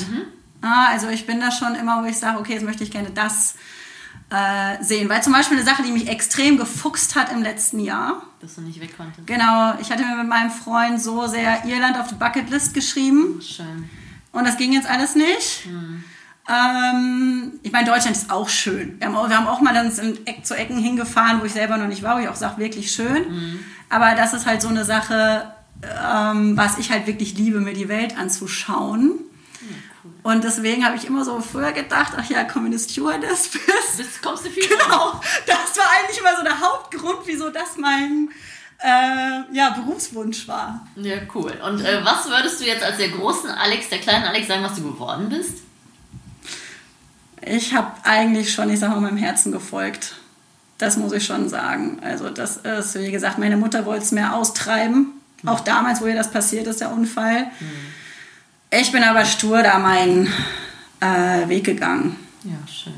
Ja, ich glaube, da haben wir Westernreiter auch ein bisschen. Unsere Pferde sind ein bisschen lieber und die sind auch einfacher zu sitzen, wo wir bei deiner Mutter waren mit dem Ja, Rücken. ja, ja. Also wir werden älter als Bereiter. Ja. Als klassisch Bereiter. Ne? Also wir können das schon ein bisschen länger machen. Ja. Dann noch mit der Abwechslung Richterkurse. Ne? Da, auch Kurse ist ja ein gutes Geld, gutes Income, dann kann man die Rittpferde ein bisschen reduzieren und dann kann man es auch noch länger tun, finde ich. Ne? Das ist auch so. Und ich meine, gerade, ich sag mal, das allerwirtschaftlich beste Geld ist ja Unterricht und Kurse. Ja. Das ist halt einfach so. Aber ne? wir reiten halt so gern. Ganz genau, das ist es. Aber deswegen ist es ja halt auch eine Sache, wieso es wichtig ist, uns als Reitlehrer immer wieder an uns zu arbeiten, mhm. uns fortzubilden. Weil am Ende ist es das, mhm. was ähm, wir am allerlängsten tun werden können. Das stimmt. Das ich sehe es an meiner Mom. Ja. Ja, meine Mom ist immer noch aktiv. Mhm. Die fährt durch ganz Deutschland. Europa gibt Kurse. Mhm. Ähm, das ist, ja, und halt auch immer, der hat einen wahnsinnigen Erfahrungsschatz. Es soll ja, auch weitergegeben werden. Ne? Ganz, ja, und das ist halt auch schon, deswegen finde ich da diesen Punkt da ganz wichtig, Reitlehrer. Und das ist zum Beispiel ein Punkt, was ich den Jungtrainern oder die vom Trainer mhm. Oder davon träumen, mitgeben, sagen, Reiten ist schön, aber seht zu, dass euch nebenher ein bisschen was anderes halt aufbaut, wie zum Beispiel Reitlehrer sein.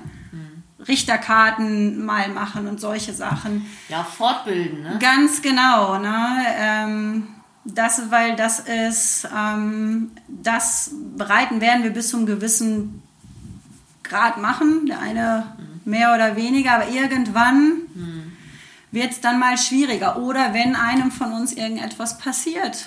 Genau, also damit wir nicht mehr Reitlehrer sein können, dann haben wir echt ein Problem, sage ich immer. Genau. Also wenn du nicht mehr in der Ecke am Stuhl sitzen kannst und sprechen kannst. Aber dann kannst du viele andere Jobs, könntest du dann auch nicht ausüben. Genau, genau. Das nicht Aber, kannst. Äh, und mir ist auch ja. wirklich die Motivation, die Kommunikation zwischen Reiter und Pferd zu verbessern. Ja. Ich, ich will auch nach dem Kurswochenende, dass die Leute nach Hause gehen und besser mit ihrem Pferd klarkommen.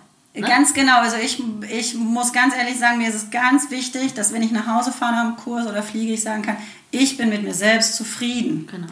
Na, das ist ganz wichtig, dass ich sagen muss, ich habe den Leuten eine, eine gute Sache gezeigt, wo sie vielleicht dieses Problem, was auch immer, halt ganz gut angehen können. Aber ich muss da zufrieden sein. Ich gehe nicht dahin und sage, ach ja, komm, ich knatter meine acht Stunden ab. Ja. Na, hab nur im Hinterkopf die Dollarscheine und hinter mir die Sinnflut, das gar nicht, weil äh, da, na, das ist schon. Ich, wie so positive Projekte, ne? Aber man hat gesehen, das ist besser geworden, noch ja. cool. Und jetzt habe ich gemerkt, die Übung klappt wieder besser bei denen, also machen wir die noch mehr beim nächsten Mal. Genau, also, und das ist halt schon, weil das ist, äh, ja, den Anspruch habe ich auch wieder dann wieder ja. sehr an mich selbst. So, das bin ich einfach als Mensch. Ja. Ähm, das ist auch selbst, wenn ich mal wirklich mal sage, boah, jetzt bin ich müde zum Kurs. Ich meine, das muss ich ganz offen und ehrlich sagen. Ich glaube, das ist jeder. Aber in dem Moment, wenn ich da stehe und ich fange an, buff, ja, genau. bin ich wieder Thema. ganz genau. Ich bin in meinem Element ja. und na, das ist schon ähm, eine Sache, die wahnsinnig Spaß macht, auch den Leuten das zu sehen. Oder ich habe halt auch Leute, die regelmäßig hierher kommen und da hast du natürlich diesen Prozess, verfolgst du am allerbesten. So Langzeitprojekte. Ganz ja. genau. Und es macht wahnsinnig Spaß. Es macht genauso viel Spaß wie ein Jungpferd auszubilden, ja, solche ja. Leute auf ihrem ja. Weg zu begleiten. Ja, ja. Na, und das halt damit zu verfolgen. Also das ist schon ähm, eine schöne Sache. Ja, ja, da sind wir schon sehr privilegiert, dass wir so ein positives Umfeld haben im Idealfall. Ne? Dass wir Projekte entwickeln können und mit jedem Pferd, das wird ein bisschen besser. Mir geht es auch darum, dass das Pferd besser wird. Ja. Ich, natürlich wird man gerne Deutscher und Europameister, aber mir geht es eigentlich darum, dass das Pferd ein bisschen besser war wie letztes Mal oder sich entwickelt. Und wenn genau. jemand besser ist, habe ich überhaupt kein Problem damit. Ganz genau. Aber es geht mir darum, dass es ein bisschen besser wird, dass das Pferd ein bisschen mehr seinen Job versteht. Ja. Ich gelernt habe, vielleicht, wie es noch besser dem Pferd beibringen kann oder noch eine neue Klasse hinzufügen. Ne? Genau. Also das ist ja das Schöne bei uns Allround-Trainer. Genau. Also nur Training oder Platz wäre mir viel zu langweilig. Ja. Da würde ich mich zu Tode langweilen. Also, also ich sage auch immer, für mich ist so Turnierreiten, wenn ich mit meinen Trainingspferden, gerade so mit meinen Jungen, das erste Mal zum Turnier gehe, sage ich, das ist wie Hausaufgaben abholen. So sag ich das immer. Du, so, du kriegst so ein Feedback, hey, das hat doch schon echt gut geklappt, genau. sei, sind wir sicher, mhm. aber da ist ein Defizit. Ja. Und dann kann ich auch noch mal ganz bewusst an dem arbeiten. Ja. Das ist, finde ich, halt auch noch mal so eine, so eine wichtige Sache. So, ne, so sag ich das halt auch immer. Ja, ne? ja. Cool, cooles Bild. So, ja, das ist dann, ne, und halt auch wirklich dann nochmal zu sehen, wo man, wo man steht. Mhm. Und das ist auch. Ja. Gut, ja, das war ja schon super. Jetzt kommen wir zu unserer großen Abschlussfrage. Was bedeutet für dich Horsemanship? Horsemanship ist für mich die Kunst, sich auf jedes Pferd einstellen zu können. Das ist, denke ich, ganz wichtig, weil man schon mit unterschiedlichen Persönlichkeiten arbeitet. Auch die Pferde haben das. Mhm. Und das ist, was schon ein guter Horseman oder Horsewoman ausmacht. ich sag mal, das Pferd auch da am richtigen Punkt ab abholen zu können, damit umgehen zu können. Ähm, wo wir eben halt gesagt haben, das selbstbewusste Pferd, das Pferd mit äh, wenig Selbstbewusstsein, damit umgehen zu können, fair mhm. mit denen umgehen zu können, denen ähm, halt auch deren Zeit einräumen. Das ist halt auch wieder, ich glaube, dieses Zeitthema spielt eine Riesenrolle. Ich glaube, weniger in dem Freizeitbereich, wo jetzt ein Freizeitreiter kommt und sagt, hey, ich gebe dir mein Pferd, weil ich möchte einfach ein schön gerittenes Pferd haben, was ich mhm. auch sehr wichtig finde, auch als Freizeitpferd, weil das ist auch eine gesunde Haltung des Pferdes. Mhm. Ähm, aber bei den Turnierreitern ist das doch ganz oft, ist es immer wieder, wo ich sage, ich gebe dir ein Pferd zum Anreiten, wie lange dauert das? Mhm. Na, und so Sachen halt einfach. Und das ist ähm, für mich schon ein sehr, sehr wichtiger Teil in der Horsemanship. Und für mich als Trainer da halt auch dem Pferd immer den Rücken zu stärken mhm. ne? und sich da halt nicht treiben äh, zu lassen. Ja, dass man einfach ein Bindeglied zwischen Pferd und Besitzer. Ne? Ja, ganz genau. Das, das, das ist so. Und ich meine auch, dass jetzt nicht falsch, soll nicht falsch rüberkommen, aber das Pferd ist im seltensten Fall das Problem. Ja. Na, jedes Problem lässt sich da beheben, in der Regel. Meistens ja, ich sag mal, das Problem kommt durch eine falsche Angehensweise in der Vergangenheit, eine schlechte Erfahrung etc. Auch die vergessen die ja so schnell. Genau. Und da muss man natürlich schon der Vermittler sein zum Besitzer, zu sagen, so und so gehen wir das Ganze an, das und das wird die Zeit. Dann heißt ja, na, und dann, dann kommt das auch in der Regel alles gut. Das ist ja auch das Schöne, ja. dass die Kunden dann die Profis aussuchen. Ich sage mal, wenn es so einfach wäre, würde es jeder selber machen, dann wären wir arbeitslos. Ich sage immer, wir gehen ja auch in die, sonst hätten wir keine Daseinsberechtigung, ja. so sag ich immer. Wir gehen ja auch in die Autowerkstatt, wenn das Auto kaputt so ist. So sieht's ne? aus. Und das äh, merke ich immer mehr. Ich habe äh, viel Klientel, die selbstständig sind, weil diese Leute wissen, wenn du was gut machen willst, brauchst du einen Profi. Ja. Und natürlich kann man sich das alles selber beibringen, aber dann geht auch sehr viel schief. Genau, und das erstmal wieder, ich sag mal, wegzuradieren. Der Prozess ist deutlich länger. Auch kostenintensiver. So sieht es nämlich dann aus am Ende. Und dann ist es doch äh, am Ende auch fürs Portemonnaie auf die bessere Variante, sich sofort an einen Profi zu orientieren. Genau. Na, ja. ähm, als ähm, sich erst, ich sag mal, stark selbst verwirklichen wollen, wenn das nötige Know-how fehlt dafür. Genau. Selbst ja, mit einem ja guten Reitlehrer ist das schwer, sein Pferd als Amateur oder gerade so eher noch Anfänger auszubilden. Da müsstest du eigentlich vier Tage die Woche Unterricht haben. Ne? Es ist einfach, es gibt ja kein richtig oder falsch. Jedes Pferd ist anders, wie du gesagt hast. Jedes Pferd braucht etwas mhm. anderes. Ne? Wenn das vielleicht bei dem alten Pferd alles so funktioniert hat, kann sein, dass das alles bei dem neuen ja. so nicht funktioniert. Und das heißt nicht, dass es ein schlechtes Pferd ist. Ja. Ne? Aber es braucht auch den Profi, der sagt, bis hierhin geht's, weiter geht's nicht. Du möchtest das erreichen, dann wird das Pferd das nicht schaffen. Genau. Ne? Das ist auch ein Job für uns junge Trainer. Ich bin jetzt nicht mehr jung, du jetzt auch langsam nicht mehr. Aber das ist der, Job, der Mittelklasse. ja, genau. Das ist auch der Job, den wir lernen müssen, das denen dann ehrlich zu sagen und ja, auch zu erklären. Das ist das, was ich halt sage, von Anfang mit offenen Karten, offen kommunizieren, ein gutes Gespräch führen, keine falschen Versprechungen machen. Nee. Weil da bist, ist man sowieso als Trainer der Verlierer. Und wenn man versucht, dass da irgendwas biegen und brechen, dann werde ich dem Pferd, gegenüber unfair. Ja, und Na? wahrscheinlich wird es immer noch nicht funktionieren. Biegen oder brechen hin oder her. So. Spätestens in der Prüfung, wenn du nicht mehr biegen und brechen kannst. Ja, genau. Da ist ja der Schlaufzügel der Klassiker. Machst die Schlaufzügel ab, Pferd läuft nicht mehr. Also jetzt übertrieben. Natürlich kann das mal, Hilfszügel können genau. gegebenenfalls mal ein Tool sein, Prozesse zu beschleunigen oder zu verbessern in Profihänden. Aber es löst nicht das Hauptproblem, wie manche denken. Dann hilft weder ein schärferer Sporn und auch kein Schlauchzügel, wenn es ein richtig grundlegendes Problem gibt. Ja. Ne? Und das, äh, ich habe ich hab die Erfahrung gemacht, ich hatte ein sehr zähes Pferd, was schwierig war am Maul, Schlauchzügel drauf, also schon Jahre her. Dann war es okay, Schlauchzügel ab, ging gar nicht mehr. also, das hat mich nicht weitergebracht. Man muss seine Dinge ausprobieren. Ne? Ja, man muss es. Ich nutze es zum Beispiel schon mal ganz gerne, so wenn ich mit den Fliegenden wechsle, wenn ich merke, na, die halten sich nicht so gut in der Oberlinie, einfach halt da als Hilfsmittel, weil ich halt auch da, so jetzt gerade Thema Schlaufzügel, die Erfahrung habe, ähm, dass die sich dann besser trauen, an die Hand ranzuspringen. Also wenn sie dann plötzlich so sich zum Beispiel mit so einem Ruck entziehen wollen und dann so plötzlich gegen die Hand, mhm. na, wo die dann eher verunsichert werden. Aber ich muss ganz, ganz stark aufpassen. Ich darf mich von diesen Dingen nicht abhängig machen. Das ist halt auch so eine, genau. so eine Sache. Weil wenn ich die Dinge dann abmontiere, aller spätestens zwei Minuten vor der Klasse und ich dann merke, geht gar nichts, dann Genau, da muss man ehrlich zu sich sein. Ne? Genau. Da muss man vielleicht nochmal einen Schritt zurückgehen und sagen, wir müssen mehr vorbereitende Übungen machen oder so. Ne? Deswegen, das ist in Profihänden temporär ein Tool, was man nutzen kann, ja. Hilfszüge, aber es sollte kein Dauerzustand werden, auf jeden Fall. Ne? Und das sieht man natürlich in Amerika viel. Also es gibt ja ein Western Riding Video von Profis, wo sie nur in Schlauchzügeln reiten. Das finde ich schon beeindruckend. Ja, ja, ja. Oder halt auch Schlauchzügel und Bit ja, und ja, solche ja, Dinge. Ne? Aber es geht auch alles anders, aber es dauert. Genau. Das geht dann vielleicht, vielleicht geht es in Schlauchzügel und Bit in zwei Monaten.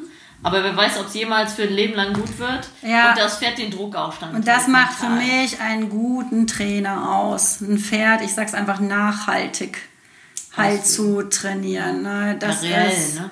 Ja, na, das sind so, so, so Dinge. Habe ich zum Beispiel ich, die Stute, die Clearly Open Range bei mir im mhm, Stall. Ganz tolles Pferd. Ja, die hat es mir verdammt nicht leicht gemacht, wo sie kam. Ähm, war halt auch so extrem in dieses Pleasure-Ding reingezwängt. War mhm. sehr unzufriedenes Pferd. Sehr viele Dinge einfach übersprungen, mhm. die gar nicht an die Hand reinreiten können die ist, das eskaliert das Ganze. Die hat sofort wahrscheinlich gedacht, sie wird gestraft, wenn sie aufgenommen wird. Und also, aber wirklich halt eskaliert, dass es schon mal wirklich auch brenzlig mhm. war.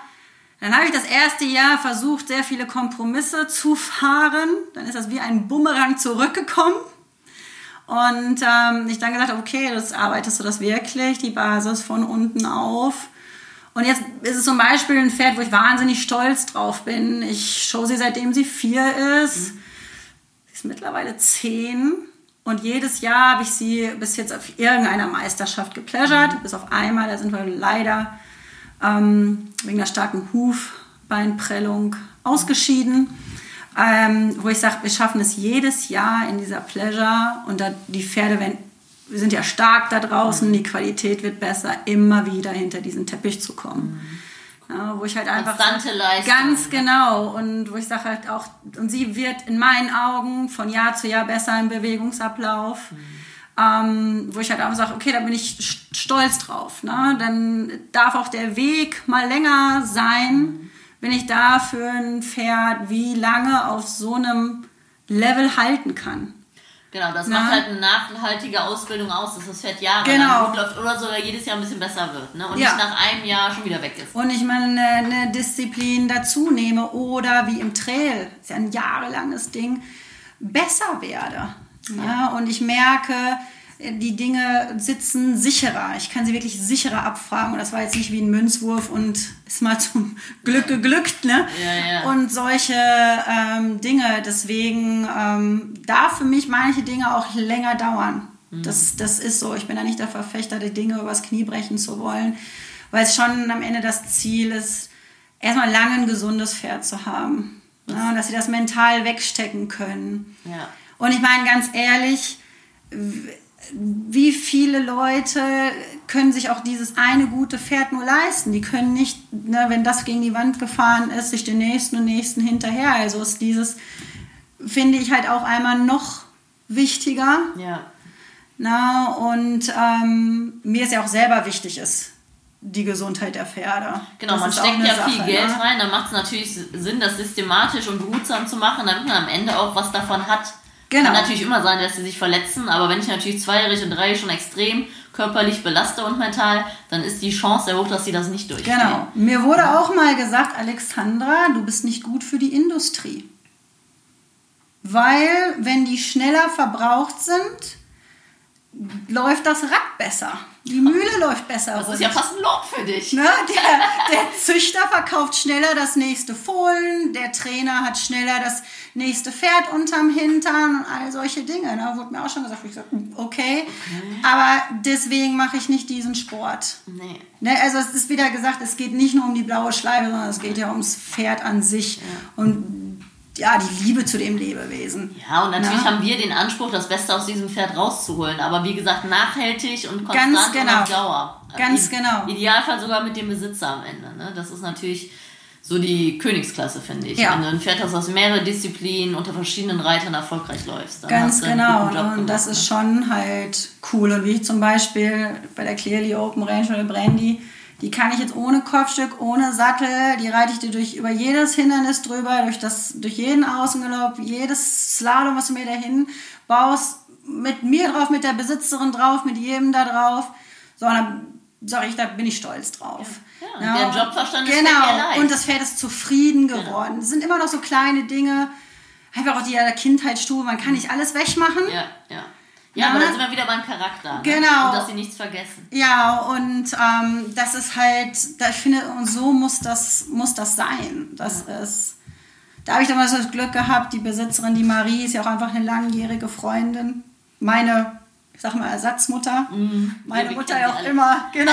Als, die Schleifenfee auf den großen Turnieren. Genau, ja. Meine Ma ja auch immer busy halt war. Ja, ja, Und ich meine, daneben Kinder aufzuziehen, da war halt auch einfach auch oft Marie da. Ja, ja. So, und dadurch haben wir ein unheimlich, ja, einfach ein super Verhältnis, wo dann gesagt hat, okay, sind viele Tränen geflossen, natürlich auch, waren auch mal Diskussionen, aber am Ende, weil wir ein gutes Team sind, ist das so gut gekommen und es ist immer noch gut. Ja, ihr habt offen kommuniziert genau. und sie hat dir Zeit gelassen. Na, und das ist halt, was einem mit so einer Person natürlich leichter fällt, wenn man die Hemmschwelle nicht hat, auch mit negativen Gesprächen ja, ja.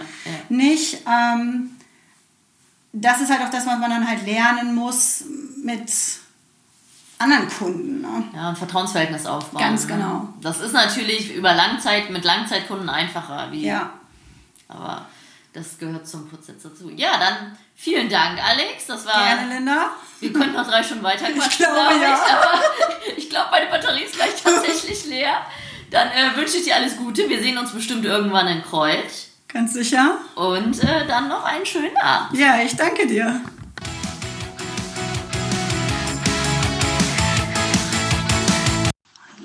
Gibt es einen Traum, den ich mir noch unbedingt erfüllen möchte? Ja, den gibt es. Ich möchte unbedingt noch einen Viehtrieb in den USA mitmachen. Gerne Wyoming, Montana.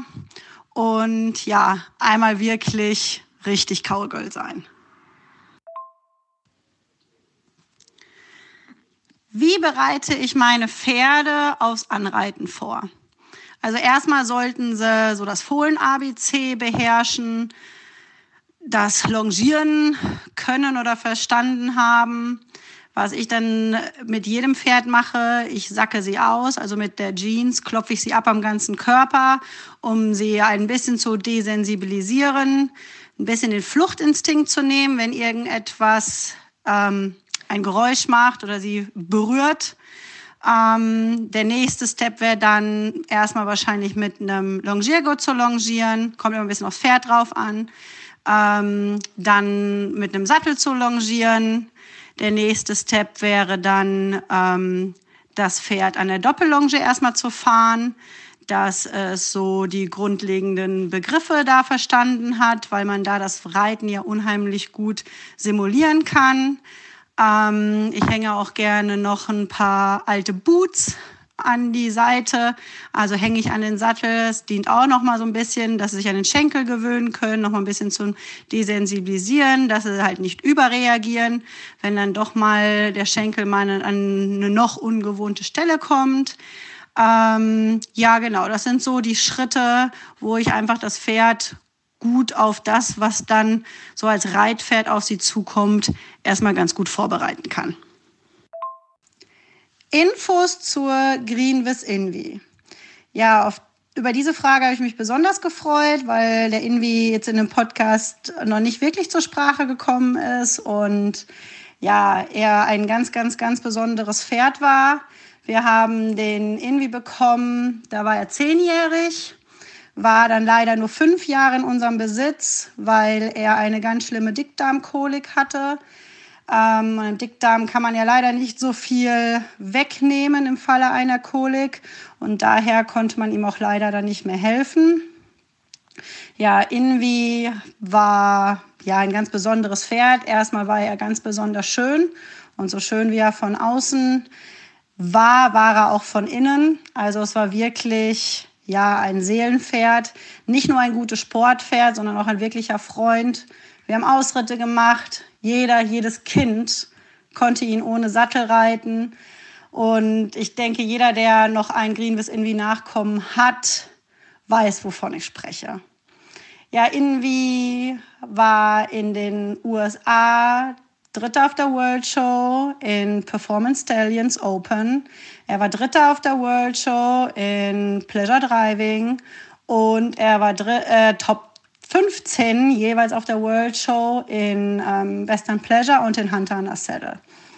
Und bei uns hier in Europa, wir haben ihn sehr, sehr erfolgreich in der Western Pleasure, in der Hunter on a Saddle, in der Halter und im Trail geschaut.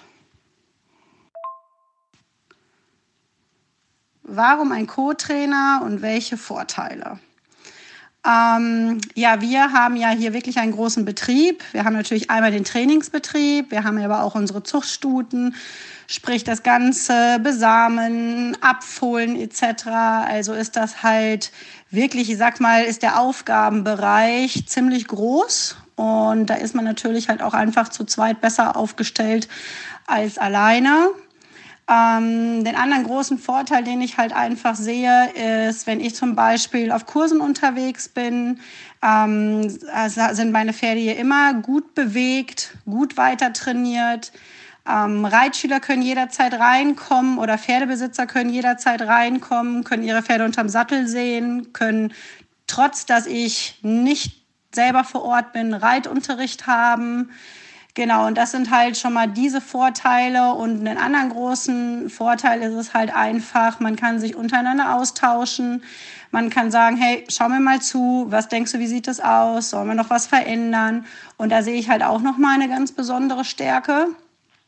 Ähm, es ist genauso, ähm, ja, ich sag mal, der eine kommt vielleicht gerade mit dem Pferd nicht ganz so gut zur Rande, probiert man setzt sich der andere drauf. Vielleicht ist das für den Moment erstmal ein sehr gutes Match. Also deswegen sehe ich da schon sehr viele Vorteile, muss aber dazu sagen, man muss ein wirklich gutes Team sein und man muss die gleichen Ziele verfolgen, man muss die gleiche Philosophie haben, man muss die gleiche Einstellung dem Tier gegenüber haben. Ähm, weil sonst sehe ich es sehr, sehr schwierig. Und da muss ich sagen, da habe ich mit der Chrissy, wir sind ein unheimlich gutes Team ähm, ja, halt auch wirklich ein Team. Es will nicht jem, irgendjemand sich selbst verwirklichen und lässt den anderen nicht neben sich wachsen. Das sehe ich halt in dem Moment als Chefin halt auch ganz, ganz wichtig, dass ich meinem Co-Trainer die Möglichkeit gebe, auch neben mir groß zu werden und neben mir zu wachsen. Und ja, letztendlich, wie gesagt, ganz, ganz wichtig ist halt wirklich ein Team zu sein. Weil wenn das nicht der Fall ist, dann würde ich davon abraten. Und deswegen muss ich sagen, einen guten Co-Trainer zu finden, findet man nicht auch in jeder Ecke. Und ich kann mich glücklich schätzen, da ähm, die richtige gefunden zu haben. Hey, ich hoffe, du fandest diesen Pro Horse Talk genauso interessant wie ich.